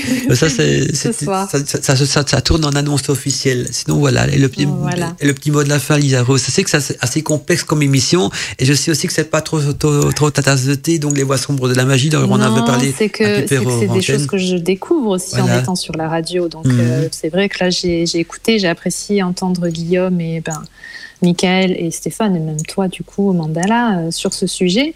Et puis aussi je remercie donc bah, déjà les auditeurs et auditrices qui nous ont écoutés et bah, toutes les personnes qui ont été présentes sur le chat euh, pour leur échange, pour leur participation et voilà c'est toujours très intéressant aussi de transmettre leurs messages pour euh, pour nos émissions. Exactement. Et puis, euh, ah, justement, en parlant de, de messages du, du, du chat, je crois que j'ai encore reçu un message aussi via l'application pour téléphone portable de la radio. C'est Amandine. Amandine qui a dit euh, Merci pour cette belle émission et tous ces intervenants. Juste une précision Lucifer était un dieu donc de l'aurore euh, romain. Ah, ok, d'accord. Et donc, ce fut même un des surnoms de Jésus dans les premiers temps du christianisme, car Lucifer en latin signifie donc porteur de lumière. Belle soirée à tous. Merci à toi, donc, Amandine, pour cette petite précision qui rajoutera donc euh, un peu plus d'informations donc, dans les débats d'aujourd'hui. Alors, euh, je donne la parole à, à Liaro. Je sais pas si tu as encore un dernier truc à dire, sinon on va donner Michael. Non, c'est bon, c'est bon. Ok, alors Michael, hmm, petit mot de la fin. Michael. Oui, eh ben, juste simplement vous remercier tous hein, parce que c'était une belle émission. Encore une fois, c'est toujours euh, super sympa de faire des émissions ensemble comme ça, une bonne équipe. Donc euh, merci et puis à, à Guillaume hein, que j'ai découvert euh, et puis et puis voilà, je, je remercie les auditeurs qui ont écouté et qui ont participé aussi au chat et par mail. Voilà, et gros bisous à tous. Hmm, Merci à toi aussi, Lee Michael, pour euh, ta présence aujourd'hui en pleine vacances. hein. Je sais pas si tu étais en Normandie pour le moment ou. Ah, je suis toujours en Normandie là, je suis Toujours à. Rouen, tu vois en ce moment. Ah, Ouais, ben, euh, un petit verre de Calvados, ça m'a senti alors, Ah, Michael. Michael, mon petit mandala, je le savais. pas, pas de problème. Ça, ça, c'est mon côté obscur, hein, d'accord? T'as raison, c'est le côté obscur. Oui, mais j'ai le même, alors je dis rien. Voilà, chacun son côté obscur. hein, et, et- et puis, c'est un spirituel, un spiritueux, hein, le c'est des Calvados. plantes après tout. Voilà, tout à fait, tout à fait. Voilà. Es- Esteph, petit mot de la fin, Steph. C'est ton côté week-end, Michael. Hmm. Eh ben écoute, euh, je sais pas quoi dire, mais que j'ai été content d'être là avec vous tous. Et puis, euh, on se retrouve au mois d'août. alors Je sais Oui, pas, oui. Les, les- les dates sur le, sur le, le chat sur Facebook, c'est ça? Voilà, tout à fait. On, on va faire l'annonce. Donc, le- le- au mois d'août, dernier euh, week-end du mois d'août, je sais plus quand ça tombe. J'avais mis les dates, euh, mais j'ai j'ai déjà oublié. Je crois, je crois que c'est le 28. Non, le dernier vendredi du mois d'août, c'est le 28, si je me trompe pas. Il y a une- on se retrouve donc dans la nuit des magiciens sur un thème qui va sûrement vous, vous intéresser aussi. On va parler, y parler donc des incubes et des succubes. Et le je- 27 août, le, Voilà. dernier vendredi. Ah voilà, tout à fait. Donc le 27 août, euh, 27 ou 28, ouais, c'est le dernier vendredi du mois d'août en tout cas, ne pas confondre le mois de juillet. hein. Et donc euh, on va y parler des, des incubes, des succubes et donc euh, de la de la de la voix euh, initiatique donc de, de Lilith. Et on aura donc comme invité Géraldine qui et, et d'autres invités aussi. Je crois que toi aussi, Michael, tu vas nous amener une invitée qui va venir témoigner aussi. On aura tous Oui, des il y a une invitée qui va venir témoigner aussi, Voilà. Caroline, puisqu'elle connaît très très bien aussi. Ça, elle a fait déjà des émissions là-dessus. Et puis, C'est marrant parce que Géraldine, je savais même pas, tu vois, je la connaissais en fait, et j'ai découvert dans le groupe que tu la connaissais aussi. Ah ben le, le monde est petit sur Internet. Même si la Ouais, toile est grande, on va dire, le- dans le monde occulte est petit. Non, mais c'est bien parce que dans cette émission-là, sur les incubes et succubes, on va avoir des témoignages, donc des personnes qui ont vraiment vécu Oui. une relation voulue ou non voulue, parce qu'on peut avoir les deux, avec des incubes et des succubes, et ils vont expliquer un petit peu comment ça s'est passé, comment ils en sont arrivés à ce type de possession, et comment ils se- ils s'en sont euh, dépêtrés également, donc dans certains cas. Donc euh, voilà, ça risque d'être très intéressant. Et là aussi, les auditeurs et les auditrices auront la parole parce que ce soir-là, on va ouvrir la ligne téléphonique pour permettre justement aux auditeurs de venir témoigner sur l'antenne. Parce que je suis sûr, certains, beaucoup d'entre vous ont déjà au moins vécu dans leur vie euh, une aventure, euh, voulue ou non voulue, avec un incube ou un succube. Et il faut juste aussi franchir le pas, de venir euh, témoigner sur la radio. Donc ça sera là-dessus, les incubes, les succubes et la magie donc euh, de Lilith. Hein, tout va tourner autour de ça. Donc euh, dernier vendredi du mois d'août dans la nuit des magiciens. Et puis par après, la nouvelle saison redémarre avec le réveil des sorcières le dimanche matin, le Godmantica, c'est ça en septembre, ça bien sûr, et aussi donc la nuit des magiciens ou, les débats libre antenne. Ça dépendra. Hein. Parfois on sera en mode nuit des magiciens, parfois en mode débat libre antenne, et ça se peut petit à petit, on va rester dans la nuit des magiciens. Alors j'avais petit message aussi à vous faire passer d'Alina de Brocéliande qui m'a dit qu'elle a acheté sa console de mixage de radio. Donc voilà, c'est équipé dans son studio. Elle s'est acheter, donc euh, elle m'a montré euh, son bon d'achat aujourd'hui. On en discutait. Donc elle a sa nouvelle console de mixage qui va bientôt arriver. Et bientôt, elle pourra aussi donc euh, passer des auditeurs en live dans ses émissions. Donc c'est merveilleux. Je leur envoie des gros bisous si elle nous écoute en ce moment. Ah, c'est sympa ça. Ouais, gros bisous aussi. Hein. On lui passe le bonjour. Voilà. En tout cas, ça me fait un plaisir de vous retrouver tous. Hein. Vous me manquez hein, pendant ces vacances d'été, et surtout que par ici, je sais pas comment c'est par chez vous, mais le temps n'est pas terrible. Euh, on n'en a pas un temps caniculaire. Hein. En, en, en, Bretagne, comment c'est, Michael, par chez toi, le temps? Euh, en Normandie, tu veux oui, dire Normandie, Normandie. ouais, excuse-moi. Normandie. En Normandie, c'est pas un temps terrible. Tu sais, il a plu beaucoup en ce moment. Hein, ah, ouais. Euh, alors soit c'est tout ou rien, soit il fait super chaud, puis d'un coup il pleut pendant je sais pas combien de temps. Euh, le mhm. temps il est vraiment détraqué. Je crois que c'est un peu partout parce que tu sais, regarde en Belgique il y a plein d'inondations. Ouais, c'est la, totale. Chez nous c'est la moitié de la Belgique, a été, une bonne partie de la Belgique a été rasée. Hein. Euh, ouais, malheureusement tu vois c'est ça. En ce moment il y a un truc. bref c'est le temps. Quoi. Ouais, et, avec la pandémie en plus, nous on a du, du mal à s'en remettre parce que voilà, enfin c'est un, un, autre sujet, mais c'est vrai que la Belgique est dans un sale état pour le moment. Et, et, et par chez toi, Michael, en Corée, je sais que d'habitude il pleut, mais j'ai l'impression que c'est contradictoire. Quand il fait mauvais partout, chez toi, il fait bon. Tu parles de Stéphane. Steph, oui, Steph. je suis endormi. Hein, c'est très je vais dans mon lit là. Je, je, confonds la Normandie et. Bah, c'est la, la, nuit, c'est 15 degrés, donc il fait pas très chaud. Et puis mhm. la, journée, 25, tu vois. Et puis il pleut, il fait pas beau. Ah, ben c'est comme en Belgique, voilà. voilà.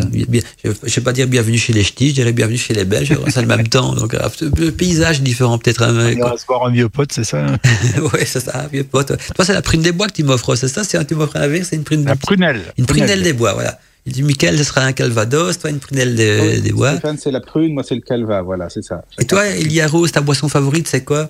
Ton péché mignon? Oh Il y en a beaucoup. Hein. Euh, non, alors moi, l'alcool, c'est vrai que c'est avec modération, parce que je ne le supporte pas trop. Donc, euh, mm.